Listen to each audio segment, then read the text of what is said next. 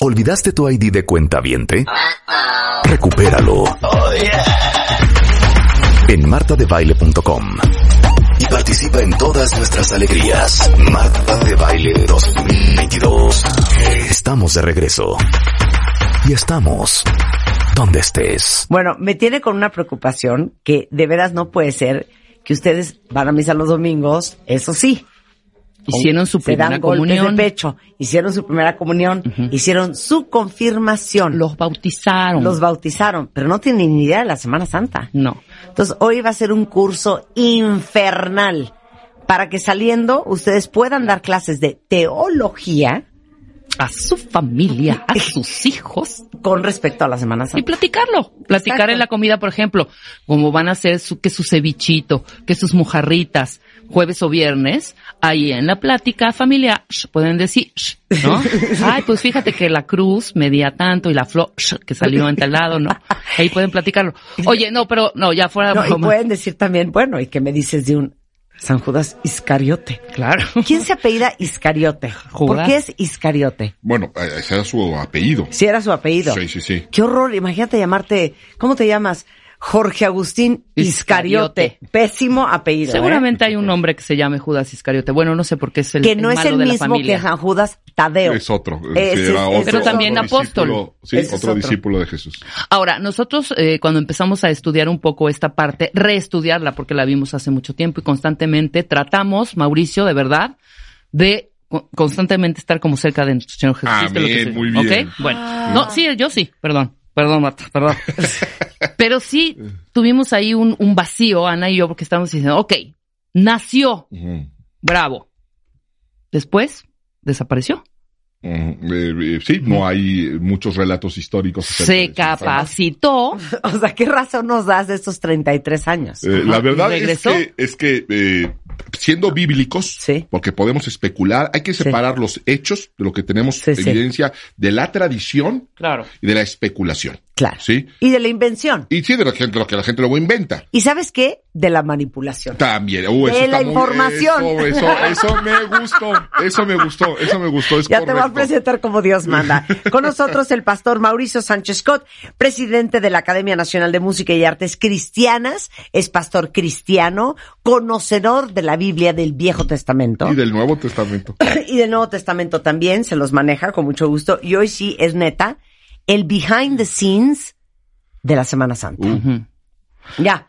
Nada más para, papel y pluma nada más para, aclararle una cosita a, a Mónica, a Marta, para que sepa Sí. bien, bien, bien. En el Viejo Testamento, por eso es antes de Cristo. El Nuevo ya es con Cristo, Marta.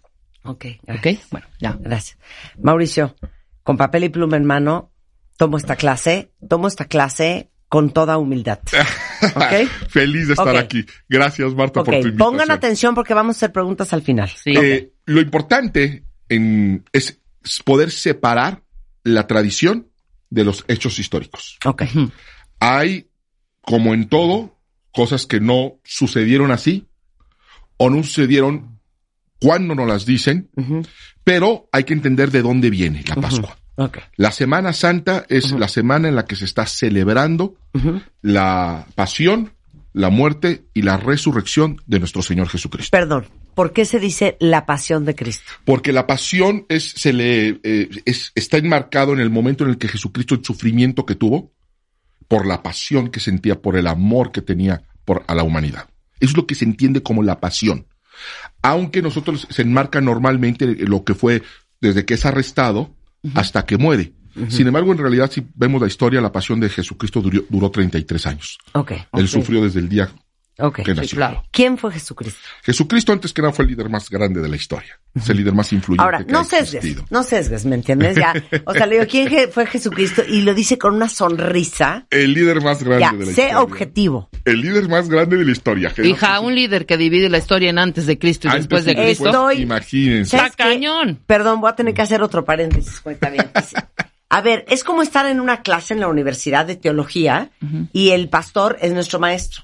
Le estoy preguntando yo una cosa de él. Y la de la banca de atrás, ay hija, pues es como si, cállate, es una conversación entre él y yo. Estoy apuntando otro nuevo, un nuevo argumento, no lo estoy interrumpiendo, señor Jesús pastor. es eh, un personaje histórico un hombre que nació, que cuenta con la documentación temprana, con evidencia histórica, eh, que puede afirmar más allá de cualquier duda su existencia. Lo comento porque luego en Semana Santa salen programas de que Jesús no existió, de que es un mito. No es así. De hecho, tiene más evidencia histórica que Cleopatra o que eh, Hay un, hay un eh, por cierto, hay un programa espectacular que están sacando ahorita en CNN que se llama Finding Jesus. Es maravilloso. Maravilloso, ok. Bueno, entonces Jesucristo nace en Nazaret. Nace en, nace en Belén. En Belén. En Belén. En sí. Belén. En Belén había ido por un censo. ¿Sí? Pero ¿por qué lo llaman Jesús de Nazaret? porque vivió en Nazaret. Ok. Él, él nació en Belén por accidente, entre comillas. Estaba profetizado que nacería en Belén, pero María y José tienen que ir a Belén porque son llamados a ser censados y tienen que ser censados en su lugar de nacimiento. Ahí es donde le tocan los, los dolores de parto a María y ahí es donde viene también esa tradición de, oh, os pido posada, San pido Claro. posada. Pues, Y hablamos de esto en casa. diciembre. Hablamos de eso en diciembre. Entonces él nace en Belén, es, regresa a su región. Ahí no sabemos acerca de su infancia, que es lo que comentaban hace, ra- hace Claro. rato. Sabemos un episodio nada más a los 12 años en el cual va a Jerusalén con sus padres, que era un peregrinaje eh, eh, que acostumbraban a hacer y ahí eh, se pierde, se angustia María, lo busca y lo encuentra en el templo. Y los eh, rabinos estaban sorprendidos de la sabiduría y el conocimiento de este niño. María lo regaña y le dice, pero ¿qué estás haciendo aquí? ¿Qué susto nos pegaste? Y dice, bueno, mamá, era obvio que iba a estar en casa de mi padre y eso es lo único que sabemos A los 12. a los 12 años, lo único que se sabe de su, de su infancia y adolescencia. 12 a 33. No sabemos absolutamente nada. Podemos inferir por la escritura y por lo que dicen eh, eh, en, la, en la Biblia los, de forma indirecta que él estaba trabajando con su papá de carpintero. ¿Por qué lo sabemos? Bueno, porque era conocido en la región, porque cuando él empieza a revelarse como hijo de Dios, parece que este no es el hijo del carpintero, así que sabemos que él estaba eh, teniendo una vida normal. Ok, perdón. Jesús es la reencarnación de Dios. Jesús es Dios mismo, sí, es Dios no encarnado. Es Dios encarnado. Dios En carne. se hace carne y habitó entre nosotros. La escritura dice en el principio era el verbo y el verbo era con Dios y el verbo era Dios. Sí, Jesús es Dios. Ok. Hijo de, hijo de Dios. Vino como hijo de Dios porque tiene una naturaleza humana, pero naturaleza también 100% divina. Y viene con la misión de poder eh, reconciliarnos nuevamente con Dios por medio de un sacrificio en pago por los pecados de la humanidad. Es que esa es la parte donde me hago bolas, maestro.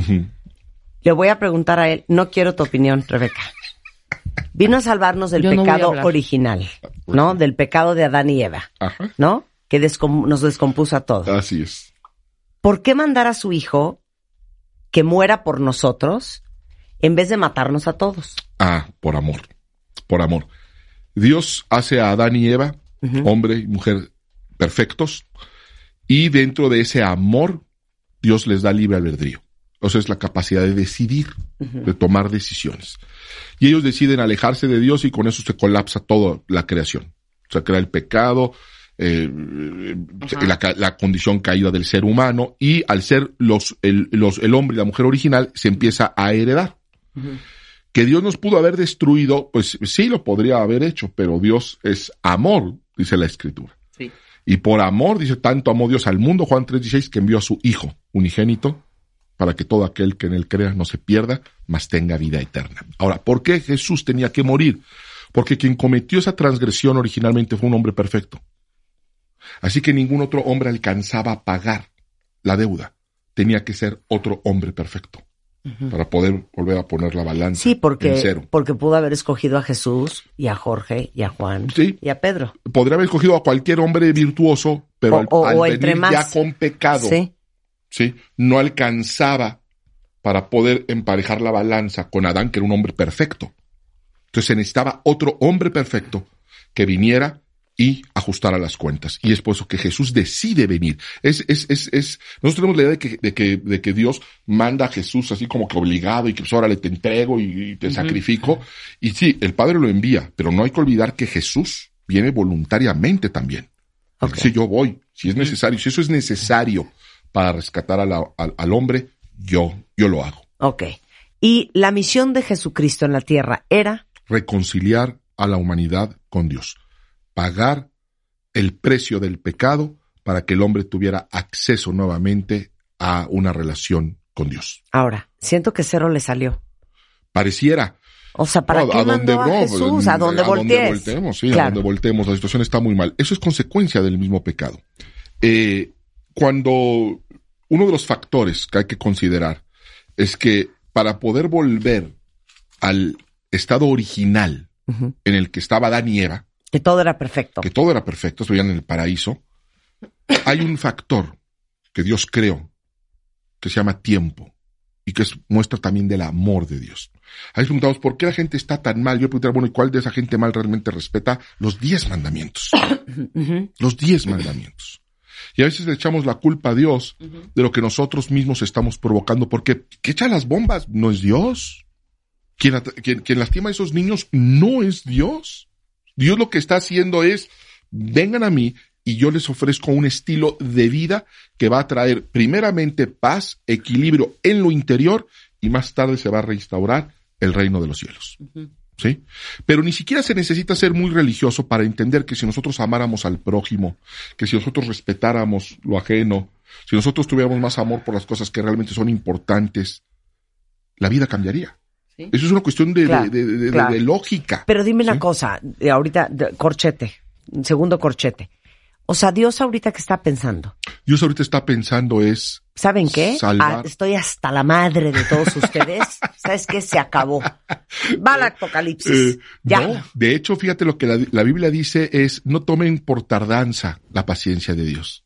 Lo que sucede es que Dios no quiere que se pierda ninguno, porque va a llegar el día donde va a venir el apocalipsis, donde se va a acabar, donde va a venir, Jesucristo va a regresar a restablecer el reino y ese día no va a haber marcha para atrás. Ya Por lo eso sí vimos, va a venir un día. Ah, claro que va a llegar, Ya. claro. El juicio Le final. la Sí. paciencia. pero en realidad está extendiendo, está extendiendo misericordia y paciencia porque hay gente que todavía puede cambiar su manera de vivir. Nos estamos en Fue lo que vimos en Moi- eh, fue lo que vimos en Noé, ¿recuerdan? Ujú. Fue lo que claro. vimos con Noé, pues sí, estuvo predicando Claro. y predicando durante muchísimo tiempo, pero hubo un día en el que se cerró la puerta y pues solamente ocho personas sobrevivieron. Y los diez mandamientos de los que estás comentando ahorita, dijeras tú, híjole, qué difíciles de cum... O sea, son básicos. Son básicos, es no- lo que no digo, matarás. son básicos. Imagínate, imagínate un- a tu un- padre nada más una, colonia donde la gente se compromete, una colonia que diga, ¿sabes qué? Nos vamos a comprometer a llevar los diez Nada los mandamientos. diez- Ya no importa qué religión seas, pero Ajá. mira,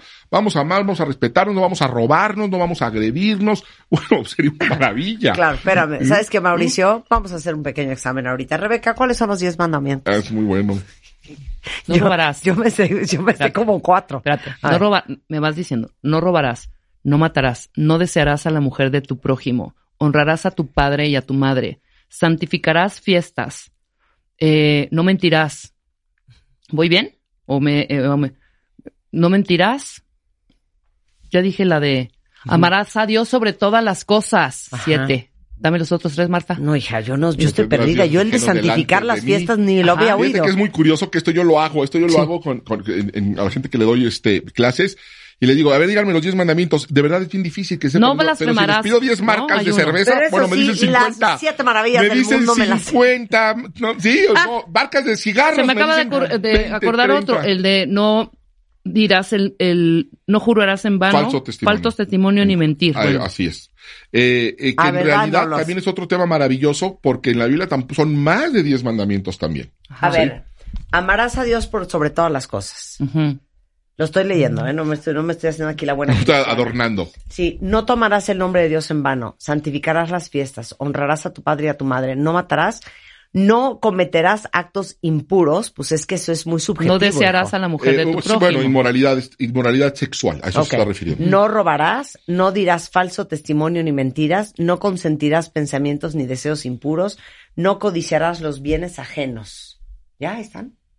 Esos son los Pero esos son así como muy... Son los básicos, porque Ajá. no, no, de hecho hay, hay- eh, es, es otro tema. Los diez mandamientos tal cual no vienen en la Biblia, vienen en dos partes donde son principios para vivir mejor. Claro. Lo primero que Dios le dio a la humanidad, Claro. es decir, vamos a empezar por aquí. Claro. Vamos a empezar por aquí y de ahí vamos arreglando todo. O sea, qué bueno que no venía, no, no tomarás carbohidratos todas las semanas. Eso es difícil. Ese Esas es son cosas bien sencillas. Y luego hay también, por ejemplo, los siete pecados capitales, que muchos de ellos tampoco vienen en la A ver. Marta, ahora el examen para Marta. Siete venga. pecados Sí, capitales. venga. Ellos no ahí en te la. Biblia. Ahí te va. Uno. ¿No vienen? No.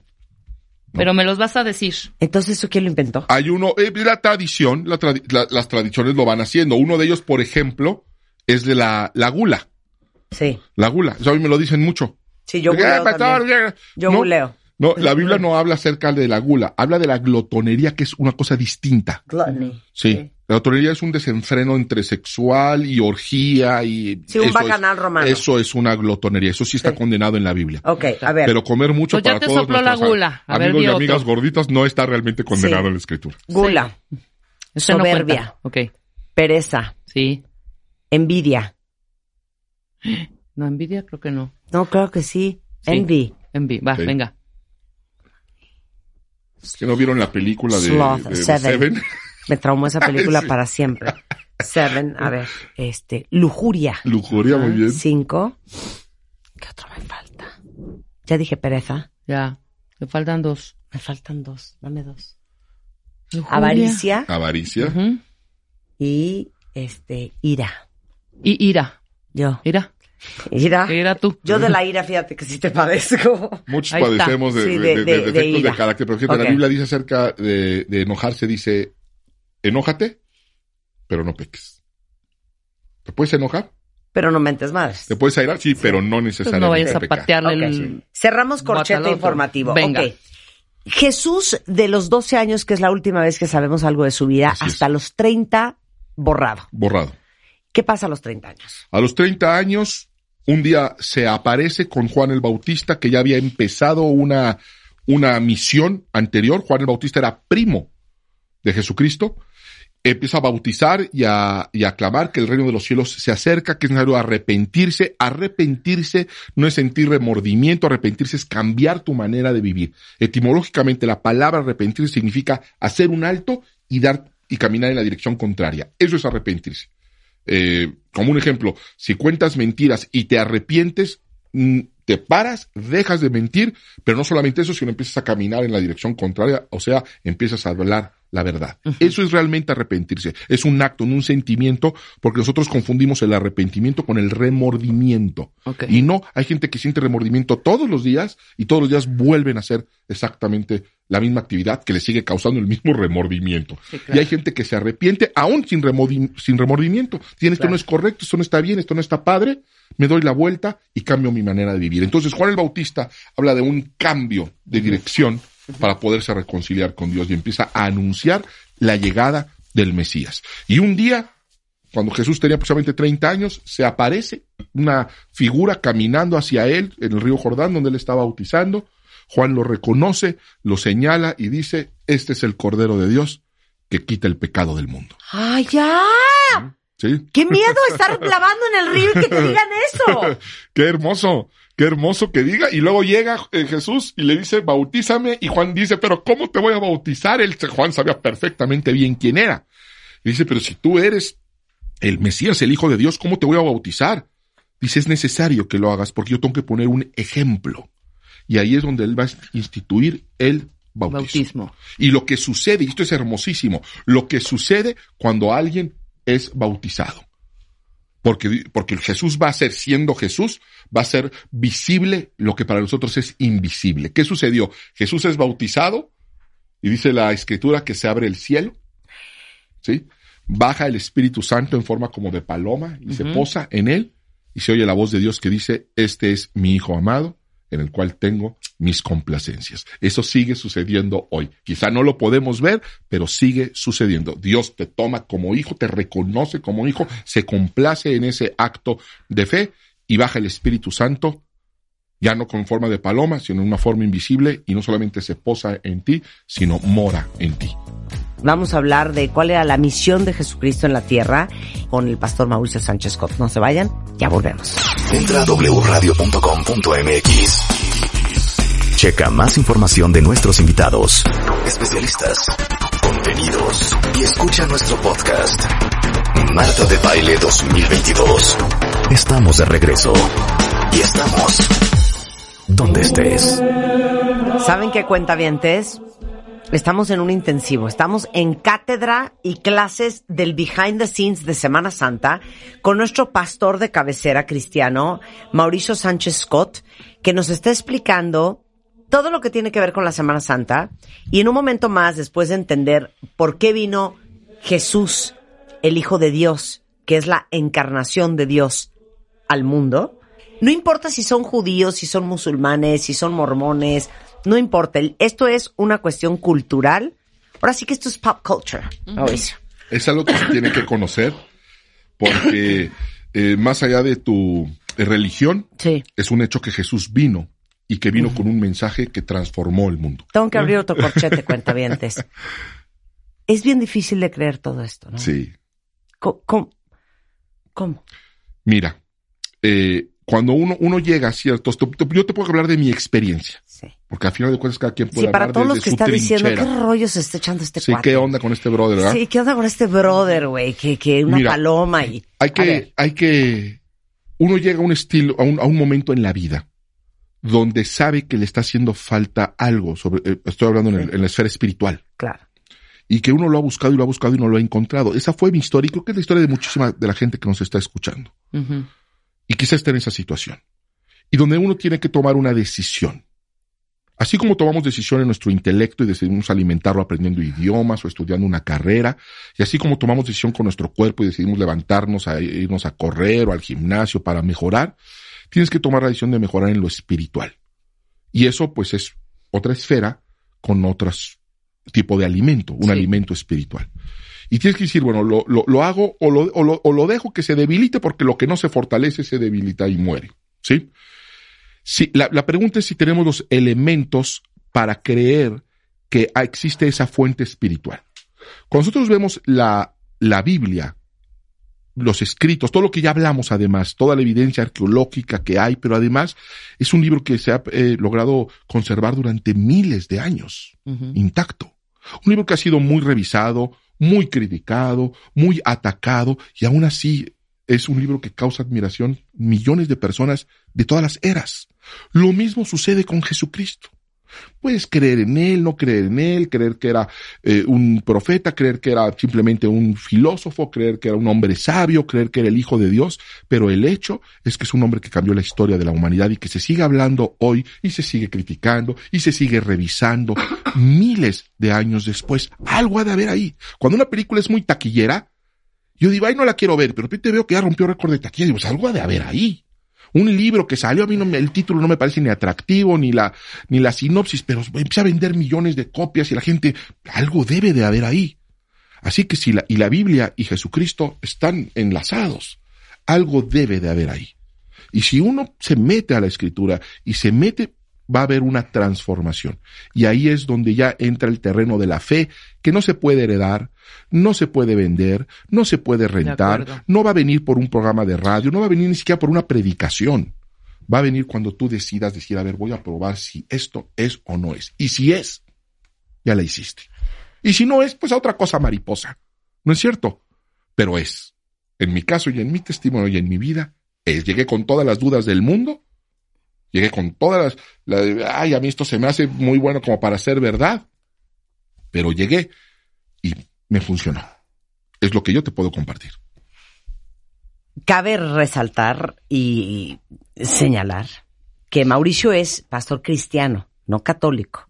¿okay? Así es. Eso es, eso es muy importante. Y es muy importante muy también importante. señalar que bueno que haces esa observación, también que hay que definir y enmarcar lo que es ser pastor cristiano porque hay muchas denominaciones cristianas, muchas. Entonces, cuando uno dice, es sacerdote católico, nos hacemos una idea muy clara. Sí. Nos hacemos muy, muy sí. claro, muy claro. Pero cuando decimos cristiano, ya no sabemos qué onda, será... bueno, de cómo es, es de los que sí, predican con traje, o es de los que se tiran al suelo, o es de los que, ¿ya, ya me entendiste? Sí. Les voy a decir algo muy extraño, como yo soy un pastor cristiano porque creo en Jesucristo, porque nuestra base es eh, Cristo Sí. pero no tengo religión.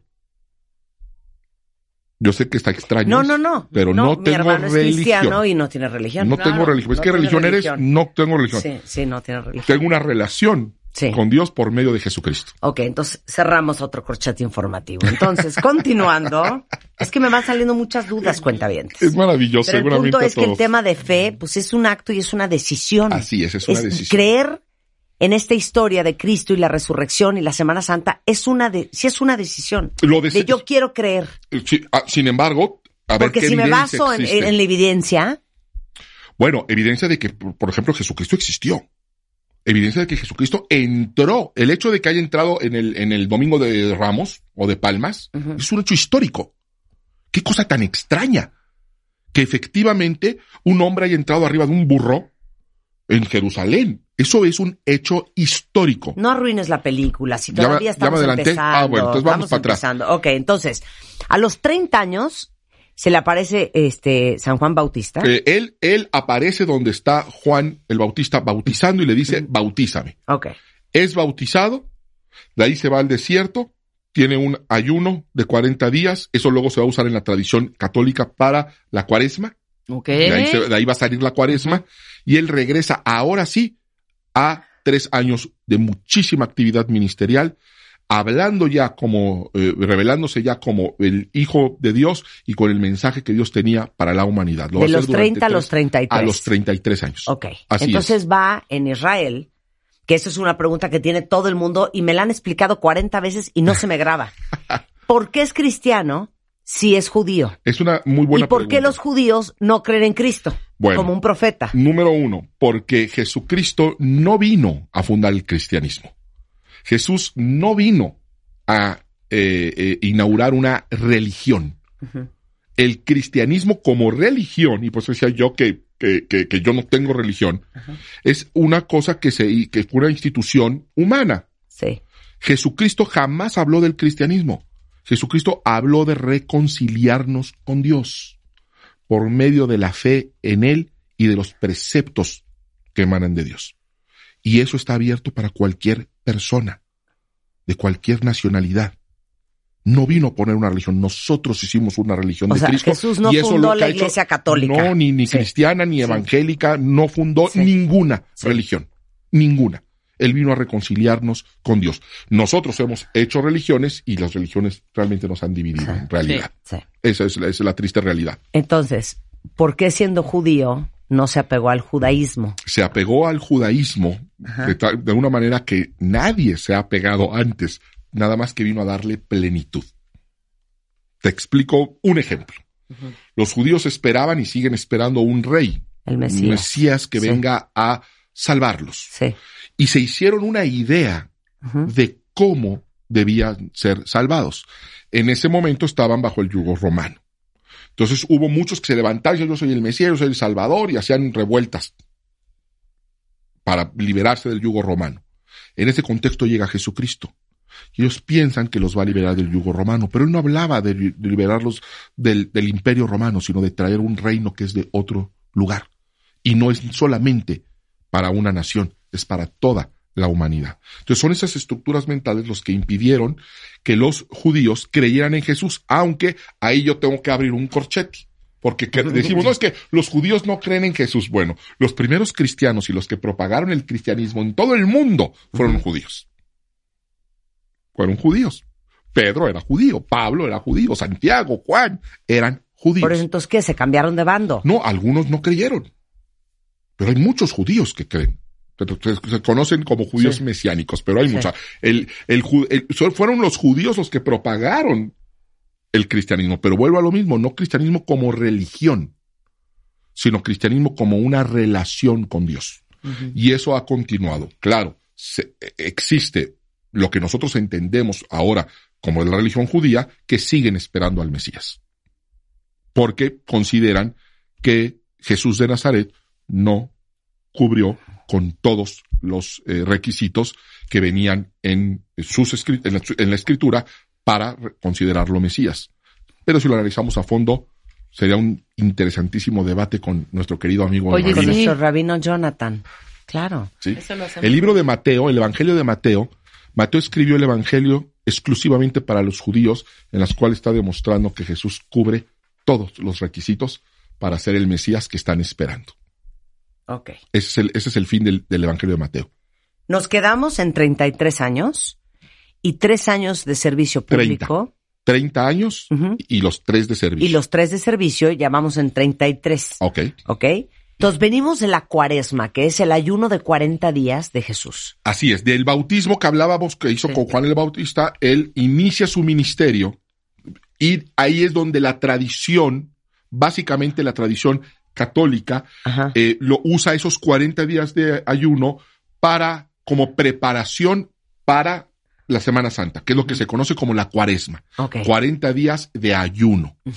Y el número 40 que tiene un siempre se ha relacionado con la purificación en la escritura. Son 40 días de ayuno, fueron 40, 40 años en el desierto eh, eh, de, la- de- de Israel. 40 Fueron días de puerperio. cu- cuare- 40 días y 40 noches lo que llovió en el diluvio. Siempre fue un tiempo de preparación eh, para ser purificados. Entonces, eso toma la tradición católica y eh, hace dentro de su calendario litúrgico la cuaresma, que son 40 días exactamente desde el, desde el miércoles de ceniza hasta el sábado de gloria, como se le podría conocer.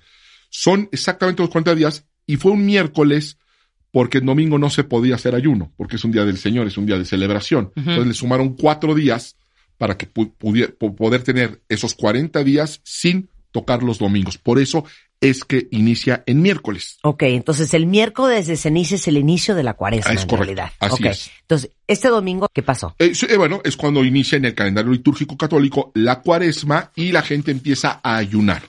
Como es sumamente complicado ayunar 40 días, ¿sí? La gente se privaba de ciertos alimentos.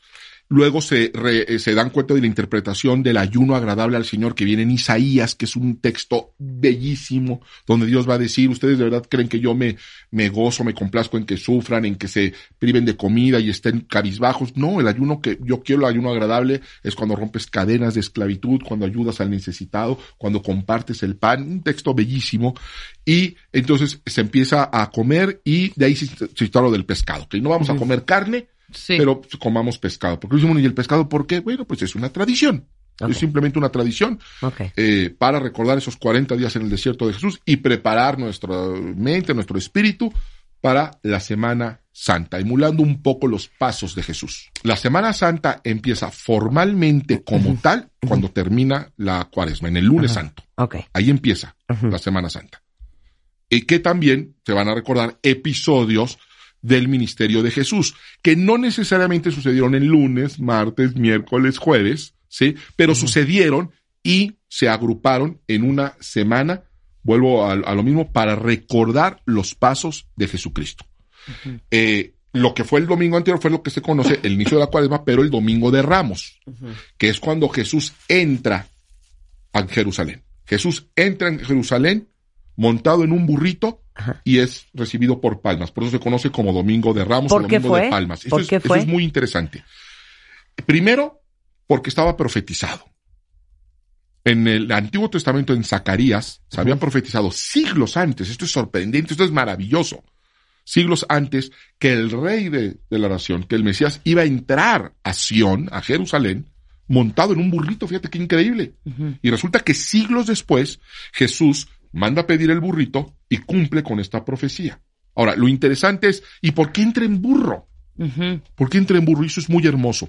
Cuando un rey conquistaba una ciudad, entraba a ella en un caballo, como símbolo de autoridad y que la ciudad era conquistada. Y era reconocido como rey, lo tienes que reconocer y recibir como rey. Jesús va a hacer lo mismo, va a entrar como rey, diciendo yo soy el rey, Pero porque el burro. pero en un burrito como muestra de humildad, que no lo hace con violencia y lo hace de una forma humilde, en paz. No fue conquistada por medio de las armas, sino conquistada por medio del Sí, amor. no, no era autoritario. No, y en un rasgo de humildad entra en un burrito. Por eso lo hace, por eso luego no entendemos, ¿y por qué en un burro? ¿Por qué, ¿Por qué entra? Entra como rey y es recibido como rey, pero en un burrito, en un gesto increíble de humildad, diciendo yo no vengo, yo no los conquisto con las armas, no los conquisté de una forma eh, prepotente, lo hago de una con humildad y con amor. Y así es recibido. Esa misma gente que lo va a recibir con palmas y, y vítores, lo está- estará gritando crucifíquenlo una semana después. ¿Y va a dónde? Bueno, su costumbre era ir directamente al templo. ir directamente al templo a predicar. Ahí es donde ya entra la tradición de qué es lo que Jesús estaba haciendo específicamente el lunes, que se relaciona con el episodio en el cual echa a los cambistas del templo, a los mercaderes. Eh, una cosa muy curiosa es que en los evangelios podemos eh, darnos cuenta que hizo eso al menos dos veces durante, su, durante la Pascua. O sea, parece ser que Jesucristo iba cada Pascua, eh, iba al templo directamente y volteaba las mesas de los cambistas, le molestaba sobremanera que convirtieran la casa del Señor en una cueva de ladrones, para citarlo. Sí. Sí. Pero la gente cree que lo hizo una sola vez, lo hizo al menos en dos ocasiones distintas. Los historiadores creen que, al- que lo, que lo hizo cada vez que tuvo oportunidad. Lo sabemos porque en una ocasión va a voltear las mesas. Y en otra ocasión hace algo muy curioso, habla- hablando hace poco hablábamos de, de enojarse, que si es pecado enojarse. Fíjense que dice, y eso eh, a mí me, me asombra, habla mucho del carácter de Jesucristo. Dice que ve nuevamente cómo están eh, comerciando de una manera incorrecta, abusiva, Ajá. abusando de la necesidad espiritual de las personas. Y dice que Jesús va y hace un látigo, unos cueritos, hace un látigo. Eso le tomó tiempo. Eso le tomó tiempo hacerlo. O sea, no fue un arranque de ira como podríamos pensar que lo vio y se en- encolerizó y fue y volteó todo y los latiguió. No, fue, consiguió unos cueritos, hizo con calma su latiguito, lo probó y ya cuando vio que estaba bien fue y órale, y les dio latigazos. Eh, se enojó, pero no se dejaba controlar por la ira. ¿Sí? Y demostró su desagrado ante un abuso, ante la necesidad espiritual de las personas, abusos que se siguen llevando a cabo dos mil años después. Ujú. Entonces, el lunes entra Jesús al templo de Herodes, ¿no? Eh, sí, y sucede esto de los cambistas que te acabo de decir, es justo lo que te acabo, lo que acabamos de relatar. Ca- voltea las mesas, los agarra a latigazos y les da la instrucción de no convertir la casa de Dios en un mercado.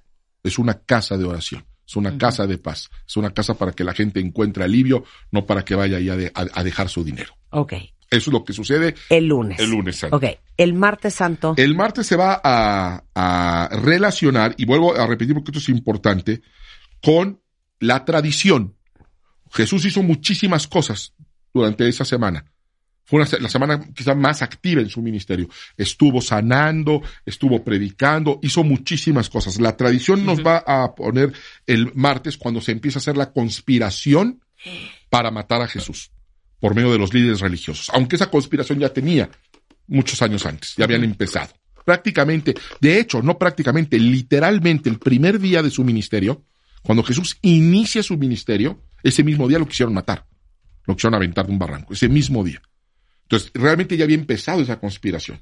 Pero aquí es cuando la tradición dice, y, y- y va a ejemplificar, que ya existe la determinación de acabar con la vida de Jesús a pesar de que sana enfermos, a pesar de que lleva una palabra de paz, a pesar de que lleva un mensaje extraordinario, a pesar de que no se le puede acusar de nada, determinan acabar con su vida. Y en eso gira alrededor la liturgia del martes, lo que conocemos como el martes santo, dentro de la semana.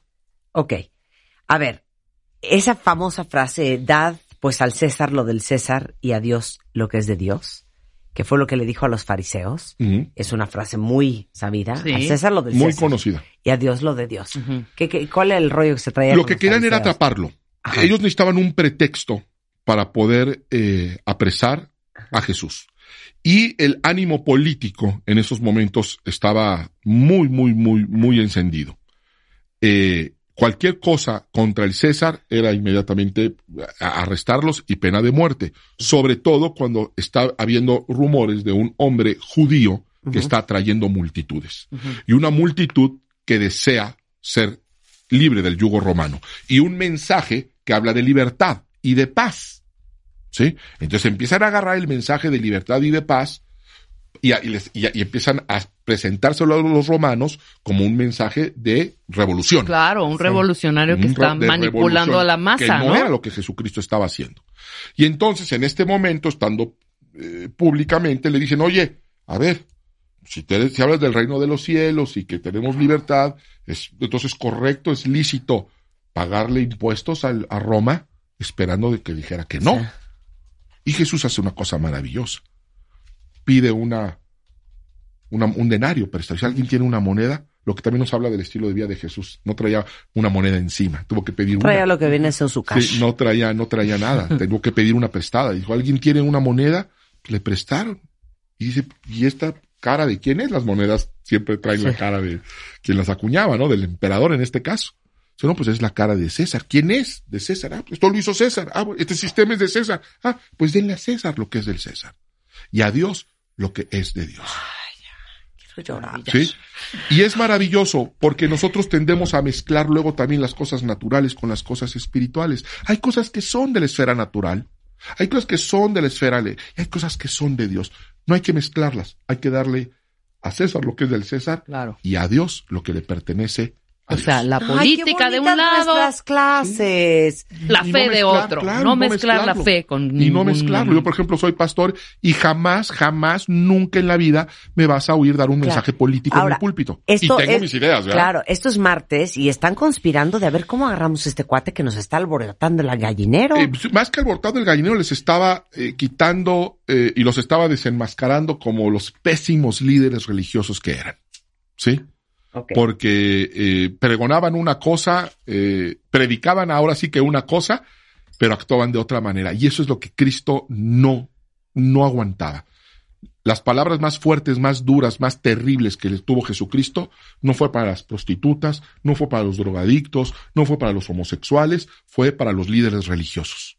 Eso deberíamos también de aprenderlo ahora en estos tiempos. Es increíble que a las rameras les dijo, no, yo tampoco te condeno, vete en paz y no peques más. Y a los fariseos les dijo, son unas rameras. Claro, claro. Oye, es, es maravilloso. La palabra ramera es tan ochentera. ¿De dónde vendrá la palabra De algo de ramos, de- de ramas. ¿Se acostarán en ramas Eh, para tener Porque sexo con el picos cliente? pardos sí sabemos. Ramera no.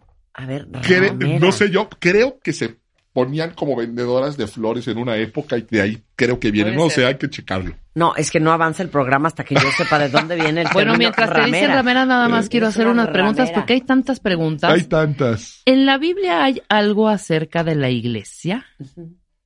La iglesia. Le dice Mujer al... que tiene, una- ¿A qué te refieres exactamente? Sí, como con que ramera. en contra de...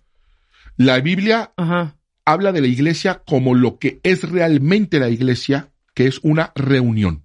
Ajá. La palabra iglesia, que viene del griego eclesia, Iglesia. significa convocar, reunir. No es una institución, ni siquiera es la construcción.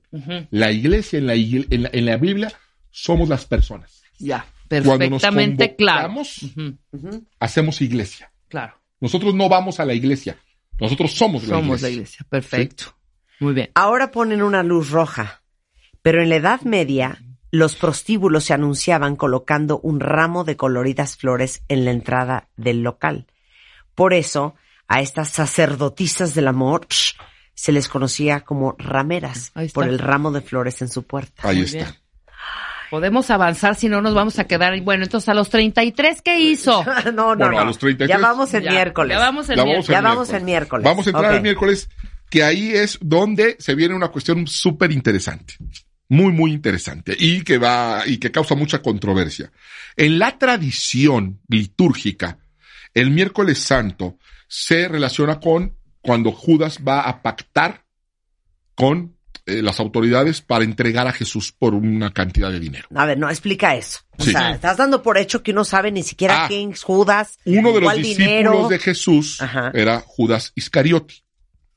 Este hombre decide traicionar a Jesús. ¿Sí? Y entregarlo por 30 monedas de plata. Las motivaciones por las cuales lo entrega todavía se debaten y se puede especular, no las sabemos, pero él decide hacerlo. Lo que para mí es muy significativo y nuevamente me habla del carácter hermoso de- de- del maestro, es que era el tesorero. Era el tesorero del ministerio. Judas. Judas, fíjate, una de las partes más eh, evidentemente sensibles de cualquier ministerio, de cualquier eh, empresa, pues es la parte económica, ¿no es cierto? Fíjense que Jesús le dio esa responsabilidad a Judas, que la Biblia dice que era ladrón, Sí. robaba de ahí. Sí. Y Jesús sabía que robaba. Y aún así Le demostraba puesto. confianza. Fíjense qué, qué, qué hermoso carácter de Dios. Quédense en miércoles santo. Quédense ahí, quédense ahí, quédense ahí. Hacemos una pausa rapidísimo, regresamos, no se vayan. Suscríbete a Marta de Baile en YouTube. No te pierdas los de Baile Minutos, de Baile Talks y conoce más de Marta de Baile y nuestros especialistas. Marta de Baile 2022. Estamos de regreso y estamos donde estés.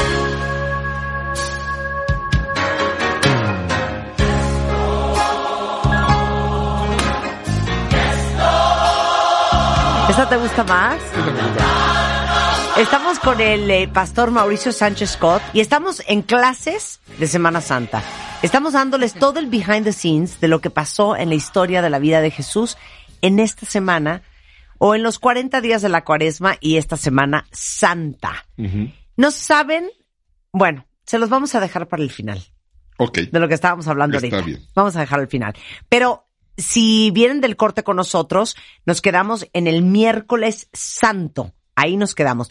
Si se perdieron la primera hora y media de programa, vale la pena que bajen el podcast porque van a aprender mucho eh, desde el punto de vista no solamente espiritual, sino cultural. eh, ¿Qué significa para los cristianos esta Semana Santa y para muchos católicos? Em, vamos en miércoles santo. ¿Puedo hacer una pregunta técnica? ¿Por qué tanto irigote con Iscariote para ver cómo van a agarrar a Jesús? Pues como si no supieran dónde estaba y como si no pudieran entrar y agarrarlo y llevárselo. Porque no tenía ningún elemento legal No para habían hacerlo. pruebas, De hecho, lo que hicieron fue fuera de toda normatividad, fuera de todo principio ético, fuera de todo principio legal. Lo que hicieron fue realmente algo terrible. Por eso fueron de noche a apresarlo. Ok, entonces, vamos en Iscariote. Decide entregarlo y eso es lo que se relaciona con el miércoles santo. Sin embargo, nosotros tenemos la idea, la tradición nos marca que Judas murió en, eh, que perdón, que Jesucristo muere en viernes No. y resucita en domingo. Eso es lo que nos dice la- el calendario litúrgico. Sin embargo, a nivel histórico no pudo haber sido así. Es imposible que Jesús haya muerto en viernes y resucitado en domingo. ¿Por qué es imposible? Porque Jesús mismo y todas las profecías y la misma historia nos cuentan que él estuvo en el sepulcro tres días y tres noches. Si él murió en viernes, es imposible que hayan pasado tres días y tres noches Claro. para el domingo. Jesucristo realmente murió en miércoles. Ujú. Fue un miércoles cuando él fue crucificado. Ay, espérate, espérate. Vas muy adelante, Sí, espérate. yo voy, voy- yo, este, espérame, yo voy en que le están lavando los pies. Pues no, pues vamos en miércoles. Ah, mira, ver, apenas, miércoles. apenas lo traicionas, después No, es la, la Es es que última aquí se nos cena. desfasa el Sí. calendario litúrgico de la tradición con lo que sucedió históricamente. Aquí, aquí ya nos desfasamos. Ajá. Nosotros tenemos que entender las dos. A ver, pero entonces, ¿en qué, en, en, en, en cuál historia está cuando María La tra- le unge los pies y la, y la cabeza con este aceite? en la tradición litúrgica se dice que eso sucedió el miércoles santo. Ajá, Eso efectivamente sucedió, Ajá. sí pasó, ajá. pero no en miércoles santo. Ok. Ujú. En miércoles Jesús estaba siendo crucificado. Ok. Hay un desfase Sí, no en viernes. entre, lo, entre episodios que realmente sucedieron y el, el día de la semana en el que Jesús fue crucificado y enterrado. Bueno, y guardado Sí. en una cueva. Sí. Ok. ¿Se entiende? Ok, se entiende. Entonces, sí le lavaron los pies. Claro, sí. Le lavaron Sí los lavaron pies. los pies. El, claro, así Pero es. eso se supone que era el anuncio de su muerte, que él dijo, Él no, ya venía el anunciando la diablo". muerte desde antes de la entrada a Jerusalén. Ajá. ¿Sí? Desde antes él O ya sea, él venía. sabía que iba a Jerusalén a morir. Él sabía, él dijo, la hora ha llegado. Él sabía desde el día que llegó a lo que había venido. De hecho, va a decir, más adelantito, que lo vamos a tomar ahorita, Poncio Pilato le va a decir, a mí, yo no, a mí no me quitan la vida. Yo de mí mismo la vengo a poder, a poner. Tengo el poder para entregarla y tengo el poder para volverla a tomar. Algo bien importante. En el miércoles santo es donde se dividen las historias. Porque, por ejemplo, sabemos que el miércoles santo María se pone a eh, lavarle la cabeza y los pies a Jesús con un aceite muy costoso, que los discípulos se indignan, este, que es cuando Judas Iscariote quiere, este, mantener el dinero para sí mismo, porque en realidad no le importaban los pobres, y donde está planeando ya entregar a Jesús. Pero explica cómo se dividen las historias. Sí, hay que dividir eh, lo que sucedió históricamente con la tradición. O sea, La tradición marca que en miércoles está sucediendo esto que acabas tú de, de- de narrar, pero realmente lo que ya estaba sucediendo el miércoles es que Jesús fue crucificado el miércoles, a pesar de que mucha gente lo ignora. Damos por hecho que murió en un viernes y resucitó en un domingo, pero no es así. Pero entonces la tradición tomó. A Es- ver, es algo ¿cuándo lo crucificaron el miércoles? No, vamos a ponerlo mejor en domingo. ¿Y cuándo este carga la cruz? No, el sábado. No, eh, digo el, el martes. No, mejor en sábado. Entonces acomodaron. para hacer una semana litúrgica, una Sí. semana de celebración, tomaron episodios que efectivamente sucedieron. Pero los acomodaron. Sucedieron también en ese orden, pero los pusieron en días que no necesariamente pasaron en ese día. Pero esto que estamos hablando tú y yo, esto viene en la Biblia. Claro, todo esto, todo Sí. lo que estamos viendo y todo lo que se celebra y se recuerda en Semana Santa, todo viene en la No, Biblia. yo sé, pero en estos días específicos. Sucedieron, pero no en lunes, no en martes, no en miércoles. Lo que sí sucedió es que Jesús resucitó en domingo. Eso sí sucedió. Ok. Y, es, y sucedió ese día. Todo lo demás son cosas que pasaron, pero por ejemplo, se llega a separar el día de la negación de Pedro con el día que, que Judas entregó a, a Jesucristo, cuando en realidad sucedió la misma noche. Todo eso sucede Todo la misma sucedió en, noche. un en una sola noche. Entonces regresemos al día miércoles, miércoles santo. ¿Qué pasó el miércoles santo? Jesús fue crucificado históricamente. En la tradición es cuando Judas lo está traicionando, está pactando su traición. De ahí pasamos al jueves, que es un día importantísimo, es de hecho, pues es la- la- lo que se conoce el- como Eucaristía o Cena del Señor. La última cena. la última cena. Ok. ¿sí?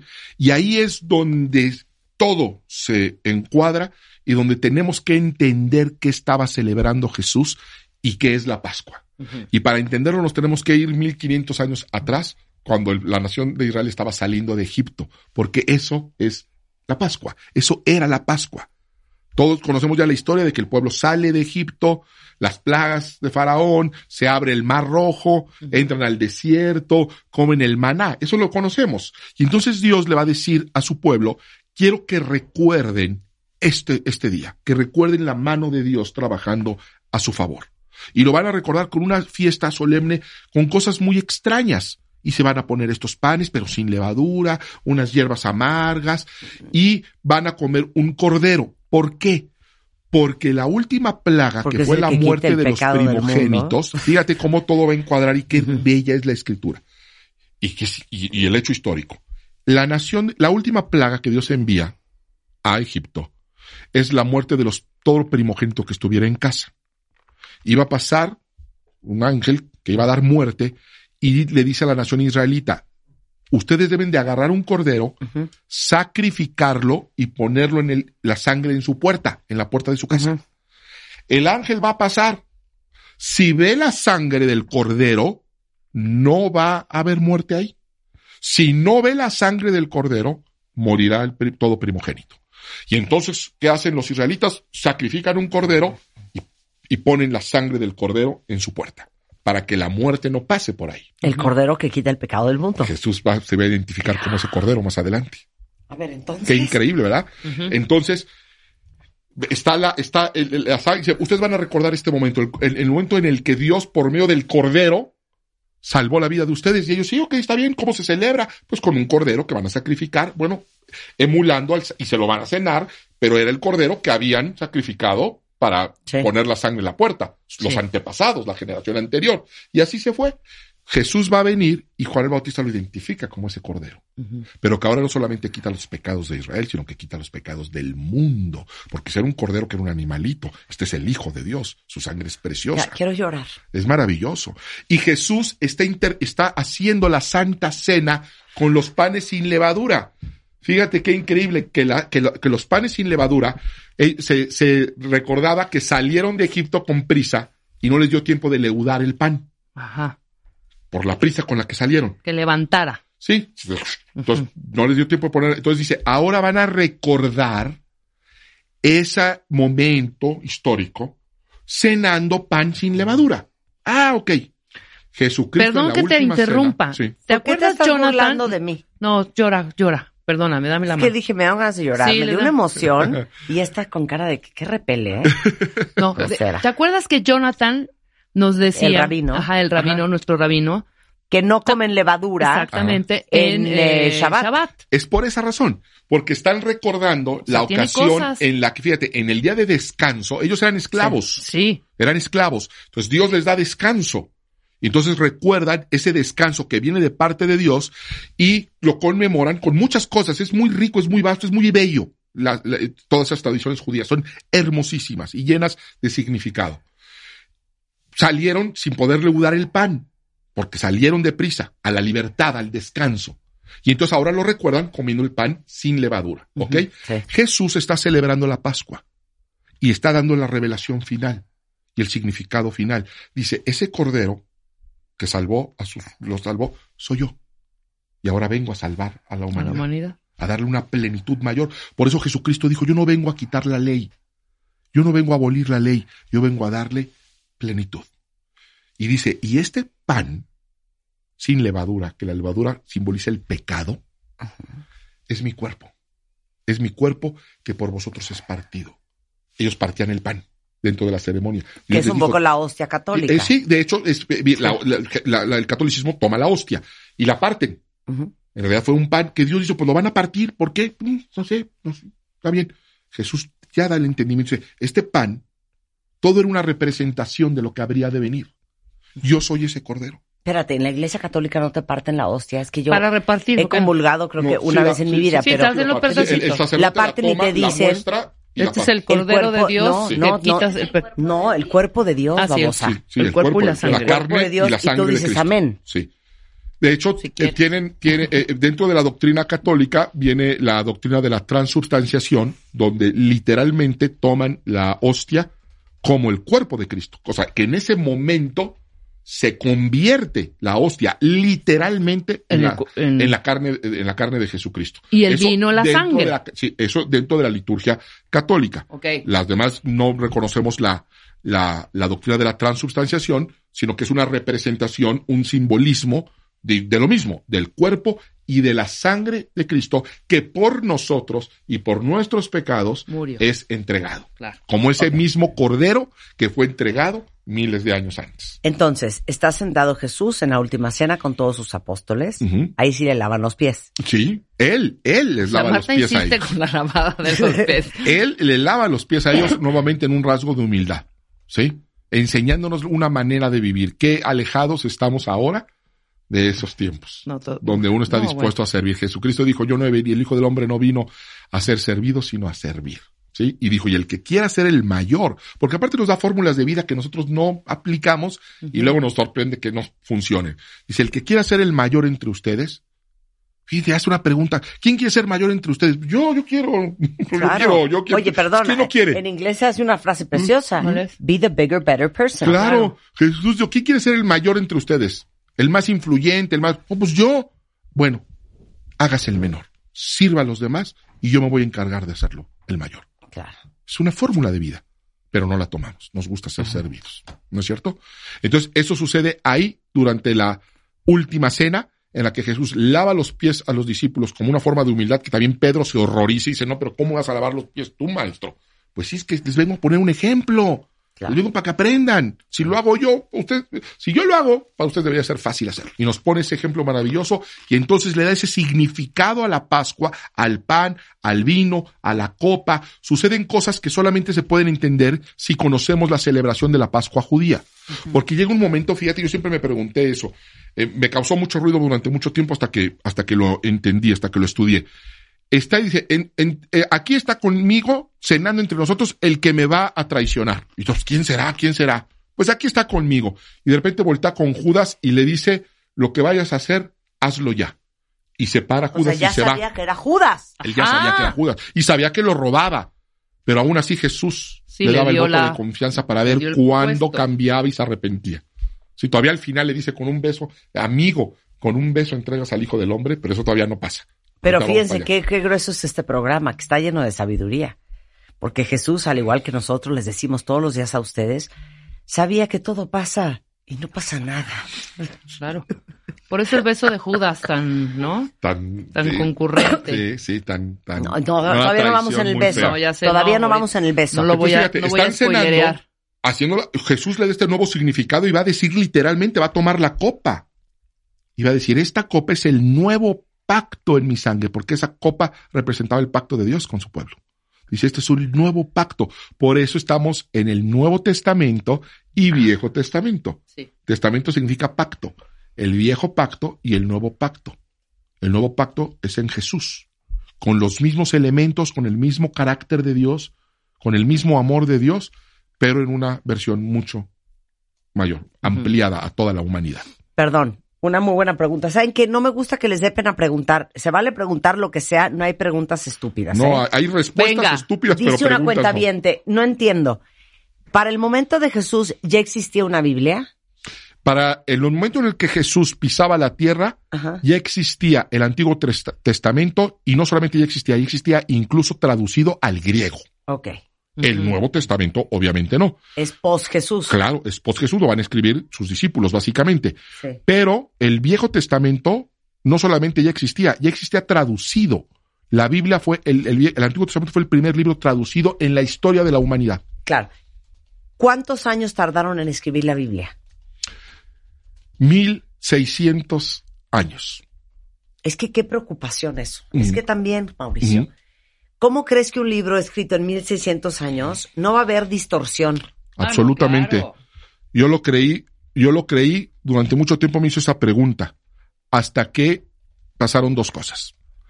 La primera, me sorprendió, y solamente se lo puedo eh, adjudicar a una fuerza divina, que personajes tan distintos como un rey, un profeta, un pastor de ovejas, un guerrero, escribieron un libro en periodos tan distintos de la historia, separados por siglos, y guardaran una armonía.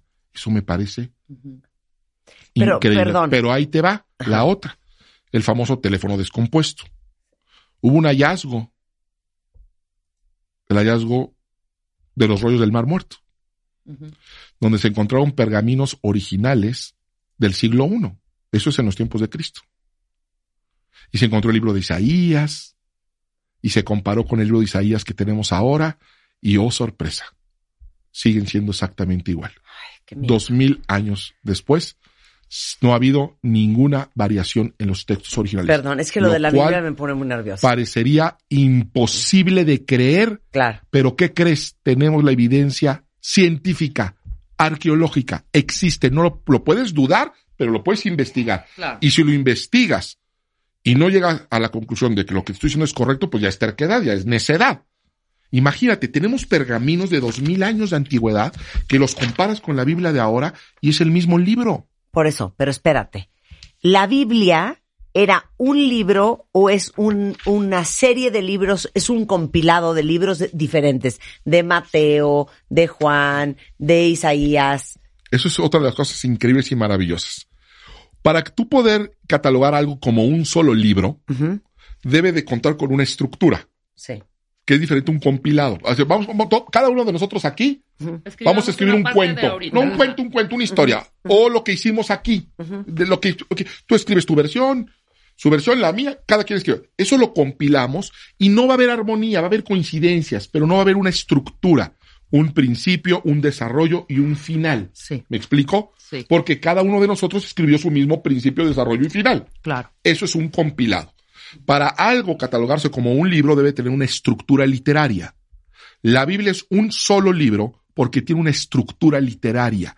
Tiene un inicio, viene un desarrollo y tiene una conclusión. Y toda es armónica. Lo sorprendente es que es un solo libro conformado por 66 libros escritos por personas separadas por siglos, por cultura, hasta por continente, hasta por idioma. Ok, ¿cuándo se termina de escribir? ¿Cuándo dicen ya no más? Con el libro del Apocalipsis de Juan, el discípulo Juan, el apóstol Juan, es el último libro del canon y es la revelación final.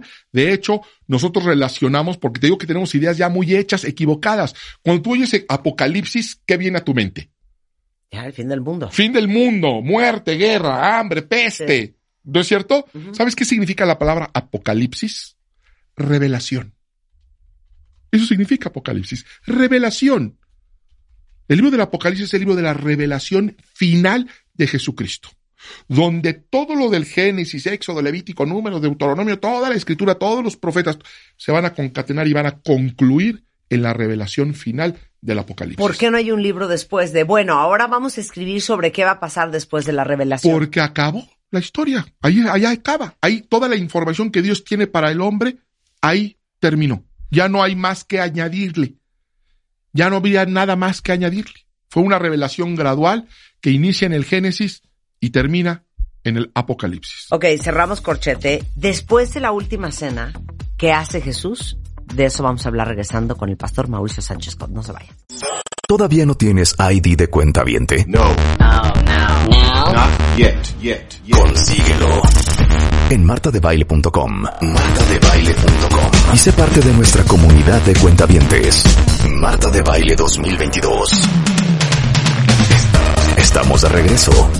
Y estamos donde estés.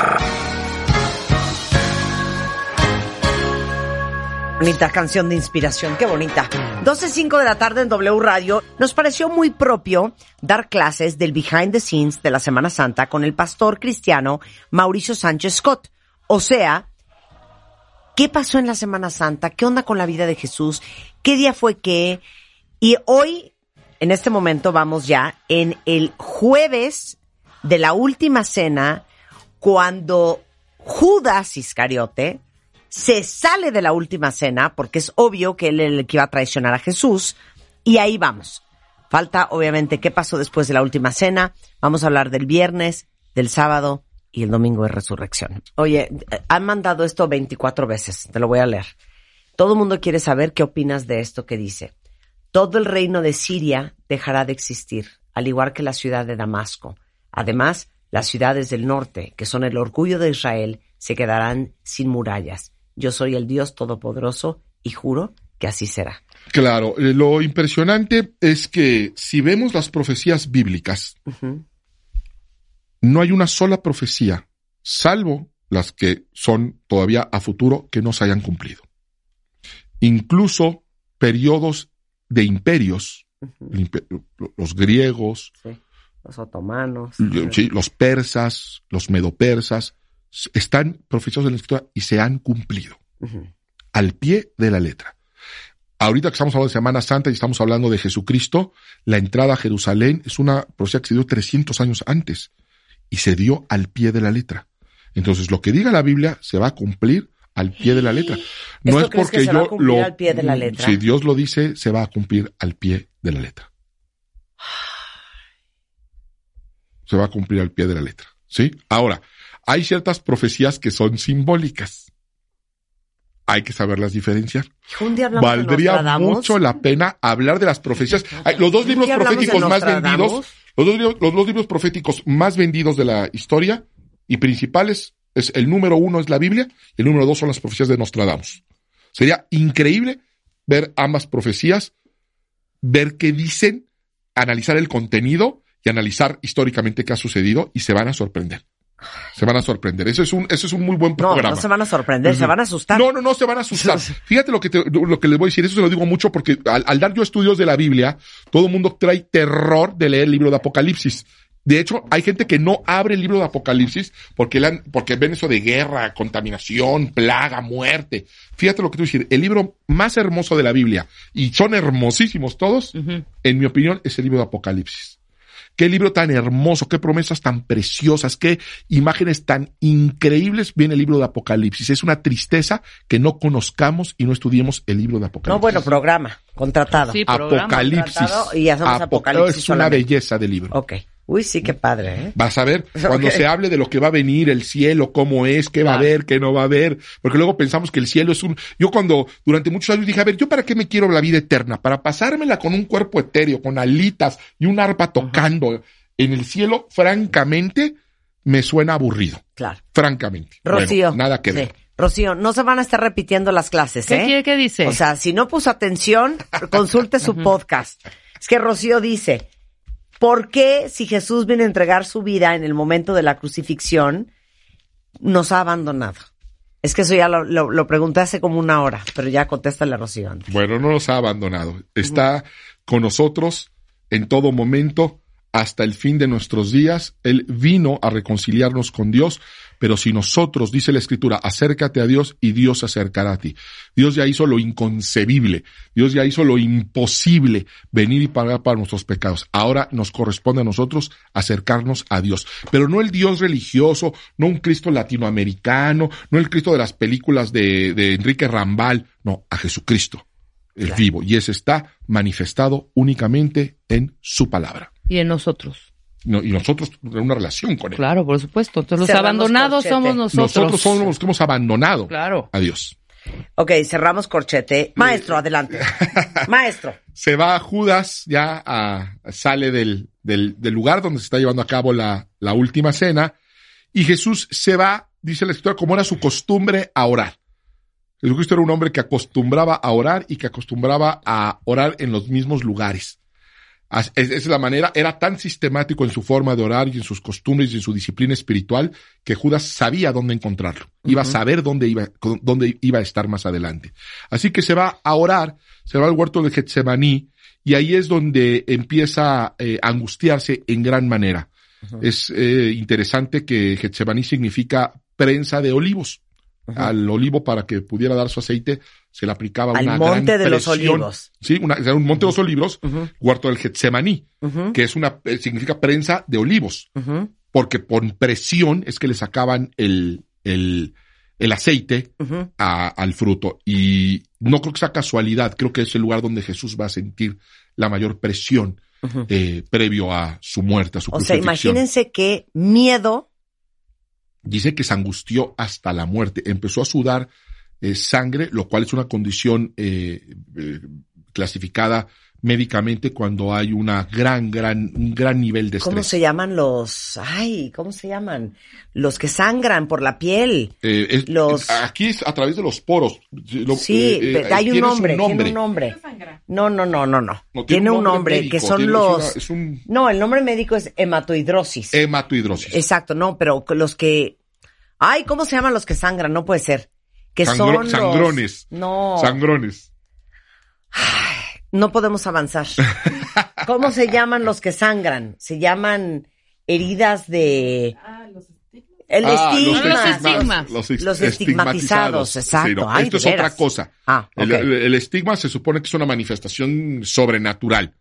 Eh, lo que tuvo Jesucristo fue un nivel tan alto de angustia que tuvo, eh, se me olvidó el nombre. eh, Hematohidrosis. hematohidrosis, que es cuando alguien está sometido a una enorme estrés, a una enorme presión, y eso fue lo que Jesús vivió ahí. Va a orar, va a pedir ayuda en oración, y esto también habla mucho del, de- de- del poder de la oración, porque imagínense el Hijo de Dios pidiendo asistencia en oración. Quizá nosotros sería sabio y prudente pedirle a nuestros amigos que oren por nosotros cuando estamos en momentos de, de necesidad, en momentos de angustia, porque la Biblia nos muestra el enorme poder que hay en la oración para que Jesucristo, siendo el Hijo de Dios, pidiera asistencia en oración a sus amigos. Sería una buena idea hacer nosotros lo mismo. Y ahí es donde, eh, bueno, le van a fallar también a Jesús, sus más allegados van a quedar dormidos, él los va a ir a despertar en dos ocasiones y llegan ya a arrestarlo. Llega Judas a arrestarlo, le, le da un beso, Jesús le va a decir, amigo, con un beso entregas al Hijo del Hombre, y pues sí, lo entrega, y ahí es donde empieza ya la pasión y el sufrimiento de nuestro Señor Jesucristo. O sea, ¿de a cuenta de qué lo detienen? De nada, De nada, de nada. de nada. Eh, eh, to- totalmente ilegal, totalmente inapropiado, yendo en contra del mismo derecho establecido por los romanos, yendo en contra de las creencias eh, judías, se hizo, todo se hizo mal, todo se hizo mal, y lo apresan incluso de noche y lo llevan al concilio, eh, donde inventan una acusación de blasfemia, de ahí el concilio lo podían, tenían, podían castigarlo hasta cierto punto, pero no podían eh, eh, matarlo porque eso era una prerrogativa únicamente del, de los romanos. Entonces es cuando se lo llevan a Poncio Pilatos. Esto ya fue toda una noche. Todo esto sucede en paralelo. O sea, pero esto es la madrugada de jueves a viernes. De noche, de hablando del Sí. calen- de la, de la- de la Calendario lunar, claro. de jueves a a viernes. ¿sí? Claro. Es una sola noche. Él está cenando, sale, lo apresan y toda esa noche y la, y, y la, y la madrugada va a estar yendo de un lugar a otro entre Pilatos y Herodes y finalmente va a ser llevado al monte del Gólgota para ser crucificado. Espérate. ¿En qué momento Pedro lo traiciona? Eh, justo Lo en el niega. momento donde está siendo trasladado en- entre el Sanedrín y Pilatos, Pilatos y Herodes, Pedro lo va siguiendo. Todos los, todos los discípulos huyeron, todos salieron corriendo. El único que no fue Pedro, que fue siguiéndolo.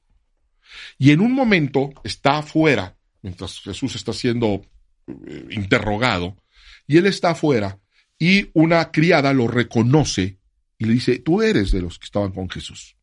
Y él dice, no, no, no, yo no soy de esos, me estás confundiendo. Dice, no, sí, tú eres. No.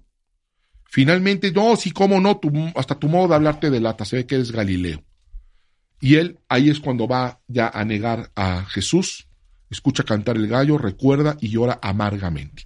Aquí lo que es muy interesante es por qué Pedro va a negar a Jesús.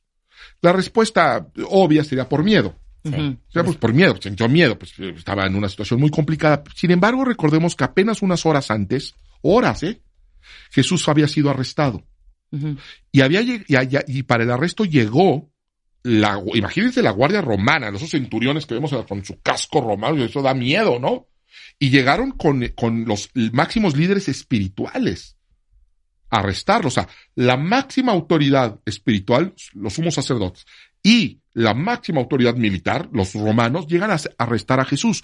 Todos corren, pero un discípulo y solamente uno que lo defendió. Agarró una espada y le dio, que hasta le voló la oreja a un soldado. ¿Recuerdan? ¿Quién fue ese discípulo? Fue Pedro. Pe- Pedro, fíjense qué acto de valentía ante los romanos, ante los eh, eh, soldados romanos defiende al maestro. En un episodio mm, mm, anterior, todos los discípulos sintieron miedo en una barca. Conocemos ese episodio porque vieron una, una imagen que se aproximaba y Jesús le di- iba caminando sobre el agua y le dice a sus discípulos, vengan. Y solamente uno se aventó y lo siguió. ¿Quién fue? Pedro. Pedro. ¿Sí? Arrestan a Jesús. El único que lo defiende es Pedro. Y vuelvo a repetir, enfrentándose a una eh, pelotón romano. Y el único que lo sigue es Pedro nuevamente. Lo que les quiero decir es que no coincide la personalidad de Pedro con el miedo, porque si alguien era arrojado, si alguien era valiente y si alguien era bravo, era Pedro. Entonces cuestionas que lo haya negado. No, dice no que lo negó cuestiono de ninguna veces. manera, eh, eh, sino que hay que saber por qué lo negó. Y porque ahí hay una enseñanza para nosotros. Fíjense que el Pedro valiente, el Pedro arrojado, el Pedro defensor, el Pedro que no estuvo, estuvo dispuesto a dar su vida en contra de las potencias, era un Pedro que estaba junto a Cristo.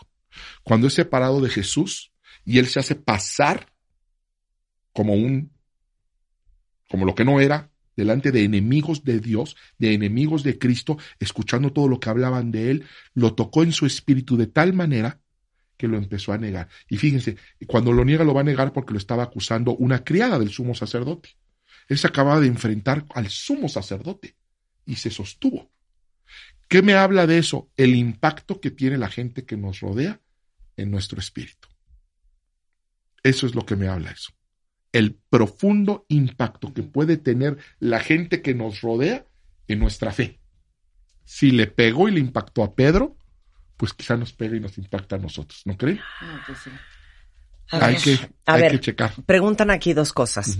Primero, que si puedes explicar quién es eh, Poncio Pilatos. Ujú. Poncio Pilatos, el la manera de gobernar de Roma era poner un gobernador por parte de Roma, viendo por los intereses de Roma, que ese era Poncio Pilatos.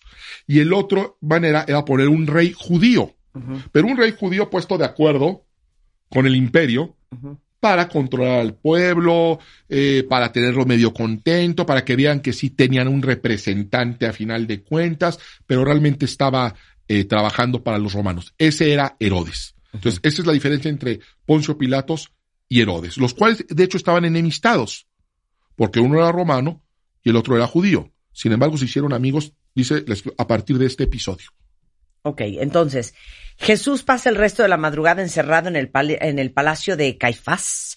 Ajá, sumo Sí. sacerdote y, y, y el Sanedrín, que era el consejo espiritual, la autoridad espiritual. ¿sí? Cuando determinan que es culpable, Porque él se está haciendo pasar por el hijo de Sí, Dios. lo acusan de dicen, blasfemia. este timador. así es, lo acusan de blasfemia, lo envían con Poncio Pilatos. Dice, ¿y qué sucede aquí con este hombre? No, pues que está blasfemando. ¿Qué dice? No, dice, pero a ver qué pasó, qué ha hecho.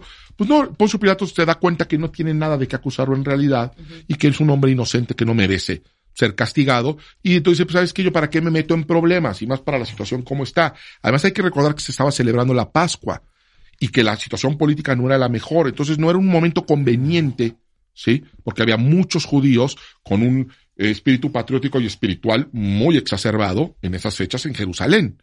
Y entonces, pues mejor se lo mando a Herodes, además está en su jurisdicción. Entonces se lo envía a Herodes. Herodes, tú enc- encárgate de este asunto. Herodes quería conocer a Jesús porque había oído hablar de él y quiere ver que haga un milagro, pero Jesús lo niega y, y no hace ningún milagro delante de él. Entonces Herodes se enoja y se lo regresa a Pilatos. Pilatos trata de interceder entre él y el pueblo, que comentaba ese mismo pueblo que lo recibe como rey, ahora va a exigir su crucifixión. Luego así somos de volubles, Sí. así somos de volátiles, ¿sí? Y Pilato, al no poder contener a la turba, ¿sí? Se lava las manos y dice, bueno, pero hay un principio además que, que Roma les concede, precisamente por sus fiestas y precisamente por su tradición, Roma que es benevolente les concede que saquemos a un eh, prisionero y le, y le concedamos la libertad, el indulto. Vamos a indultarlo. Y dice, no, no queremos que indultes a él, queremos que indultes a Barrabás. A ver, entonces, a ver, ¿puedo leerte esto? Claro. Nos dice si esto es fidedigno. Me habéis traído este hombre como alborotador del pueblo, pero yo lo he interrogado delante de vosotros y no he hallado ninguno de los delitos de que lo acusáis, ni tampoco Herodes. Nada ha hecho, pues que merezca la muerte. Así que le castigaré y le soltaré. Así es. Así fue. Así es. Y el pueblo dice, no, no queremos que lo suelte, queremos que lo maten, queremos que lo crucifiques. Él no encuentra ningún elemento porque no existía. Fíjate, aún ahora, siglos después, con gente que no cree en Jesús, gente que es muy, eh, que, que se opone, realmente de qué podemos acusar a Jesús. Aún el peor de sus eh, opositores, lo único que lo acusa es de que estaba mintiendo, de que no era el hijo de Dios sí. y que era, pero a niveles de hechos, ¿de qué se puede acusar a Jesús? De nada. No tuvo ninguna, ninguna eh, comportamiento inadecuado, no se enriqueció de una forma i- e- inadecuada, realmente no hizo nada, es un hombre inocente en hechos aún para sus más férreos opositores. Y Barrabás, que había eh, hecho un motín en la ciudad, había asesinado. Eh, acuérdense que los judíos querían ser liberados del yugo romano. Y ellos pensaban que era por medio de la, de la- de la violencia, de las armas. Barrabás había ya creado un conato de revolución y, y había eh, sido homicida. Y entonces dicen, no, suéltenos a Barrabás. Representa más al Mesías que estamos esperando que este hombre que es inocente en hechos y dichos. Pero entonces Poncio Pilato sí quería liberar a Jesús. Poncio Pilatos- y todo el mundo gritaba, crucifíquelo, Así es. crucifíquelo. Así es, algo terrible, algo horrible. Sin embargo, y aquí también hay, hay una cosa muy importante. ¿Quién entrega a Jesús? Porque se ha debatido si fueron los romanos quienes mataron a Jesús, se ha debatido si fueron los sumos, el sumo sacerdote, los judíos quienes entregaron a Jesús, si fue Judas el culpable de la muerte de Jesús. La verdad es que el que entregó a Jesús fue Jesús mismo. Él vino a morir. Él dijo, para esto he venido al mundo. Y en una conversación que tiene con Poncio Pilatos muy interesante, Poncio dice, defiéndete, ayúdame a defenderte, Sí, dame elementos sí. para defenderte. Dice, ¿qué, qué- no te das cuenta que en mis manos está tu vida o tu muerte? ¿No te estás dando cuenta de eso, Jesús de Nazaret? Que en mis manos tengo el poder de darte la vida o darte la muerte. Y Jesús responde algo impactante. Le dice, no está en tus manos. Crees que está en tus manos, el pueblo cree que está en tus manos, a mí nadie me puede quitar la vida. Yo solo he venido a entregarla. Tengo esa autoridad. De Quiero entregarla y tengo la autoridad de volverla a tomar. Entonces, él se entregó. ¿Puedo hacer un paréntesis? Van a decir, no, esta de veras quiere amarrar todo aquí. Cristo se rehusó a sentirse y a ser vivido como una víctima. Así es. Es correcto. Cuando nosotros hablamos en el programa de el síndrome de la víctima. Siempre decimos que lo más peligroso de ser víctima es que le estás entregando tu poder a alguien más. Y eso es lo que hizo Jesús en ese momento. En todos los momentos. Le quitó el poder a Poncio Pilatos y le dijo, no, no, no, no, no, a ver, el más poderoso aquí soy yo porque yo soy el que estoy entregando mi vida, yo no soy víctima de nadie. Lo hago voluntariamente. Y Lección de vida para todos. Lo hizo ¿eh? en todos los momentos. Cuando entra a Jerusalén, Entonces, que ya lo vimos no, en el perdón, nada más puedo así rápido. Claro. Entonces uno no es víctima del exmarido, de la exmujer, del jefe que es un patán, del hijo que es un infiel. Uno no es víctima de nadie. Siempre y cuando uno tome la decisión de no entregarle tu poder a nadie. Amén. Amén. La Biblia dice, en Cristo somos más que vencedores. No somos víctimas, somos vencedores. Hablando del Domingo de Ramos, yéndonos un poquito para atrás, imagínate qué momento tan difícil de Jesús entrar a Jerusalén, todo mundo recibiéndolo con porras y hurras y él sabiendo lo que va a enfrentar, sabiendo lo que va a sufrir, sabiendo que esa misma gente se le va a voltear de una forma cruel y violenta. Y dice que para entrar a Jerusalén afirmó el rostro. Dijo, yo no soy una víctima y no voy a entrar como víctima. Voy a entrar como hombre.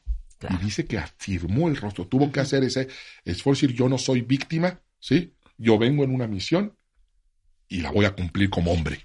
Entonces, Poncio Pilatos suelta a Barrabás, dándole gusto al pueblo. Ya no podía hacer Condona a. Jesús y mandó a azotarle y lo entregó para que fuera crucificado. Lo cual es terrible y nuevamente fuera de toda proporción y fuera de toda legalidad. Porque en el derecho romano solamente existían dos castigos. Uno era 40, lat- que era el más extremo, 40 latigazos menos uno. Así lo estipulaban. Cuare- Eran 40, pero realmente eran 39. 40 latigazos menos uno. ¿Por qué? Porque ya la vida estaba en juego con 40 latigazos. Era demasiado, era excesivo. Entonces se decía, lo peor que podían darte era 39 latigazos. O pena de muerte, crucifixión. Una de las dos. Pues, ¿qué creen?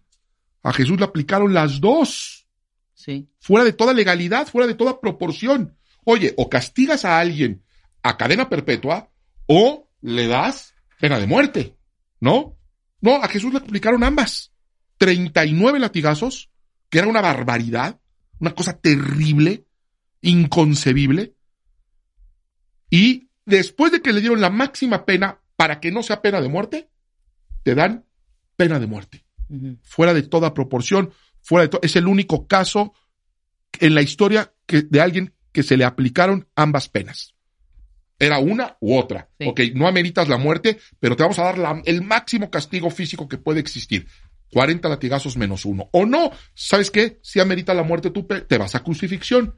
No, le aplicaron las dos.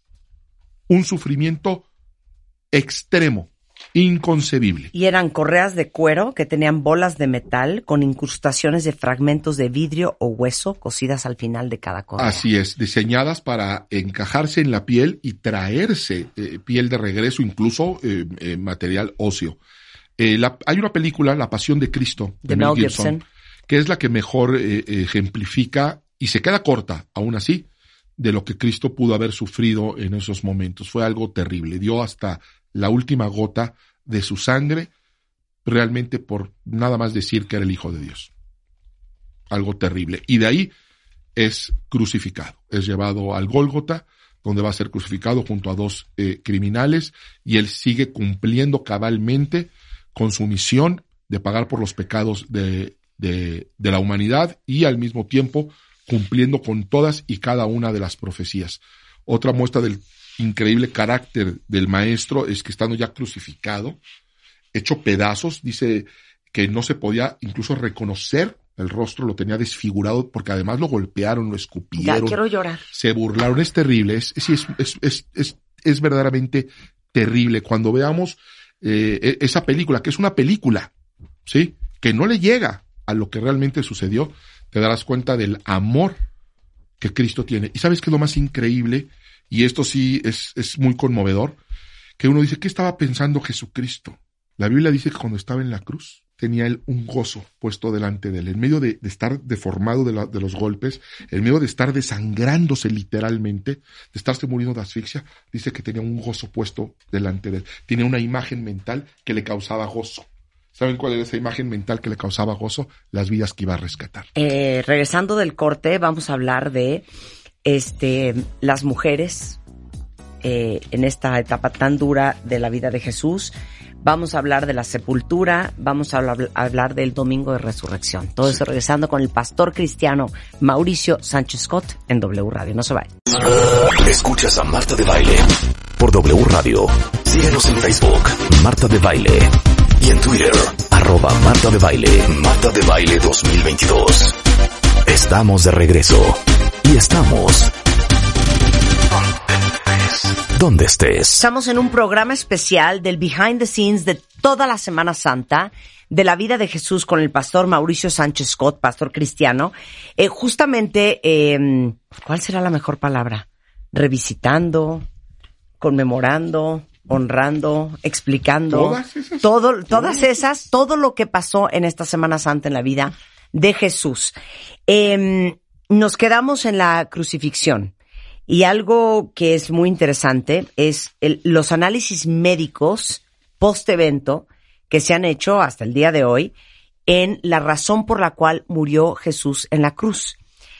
Y la explicación médica es desde síndrome de estrés agudo, hipertensión arterial de origen psicosomático, anemia aguda por la cantidad de sangre que perdió, porque duró la, eh, él en la cruz tres horas, Varias horas.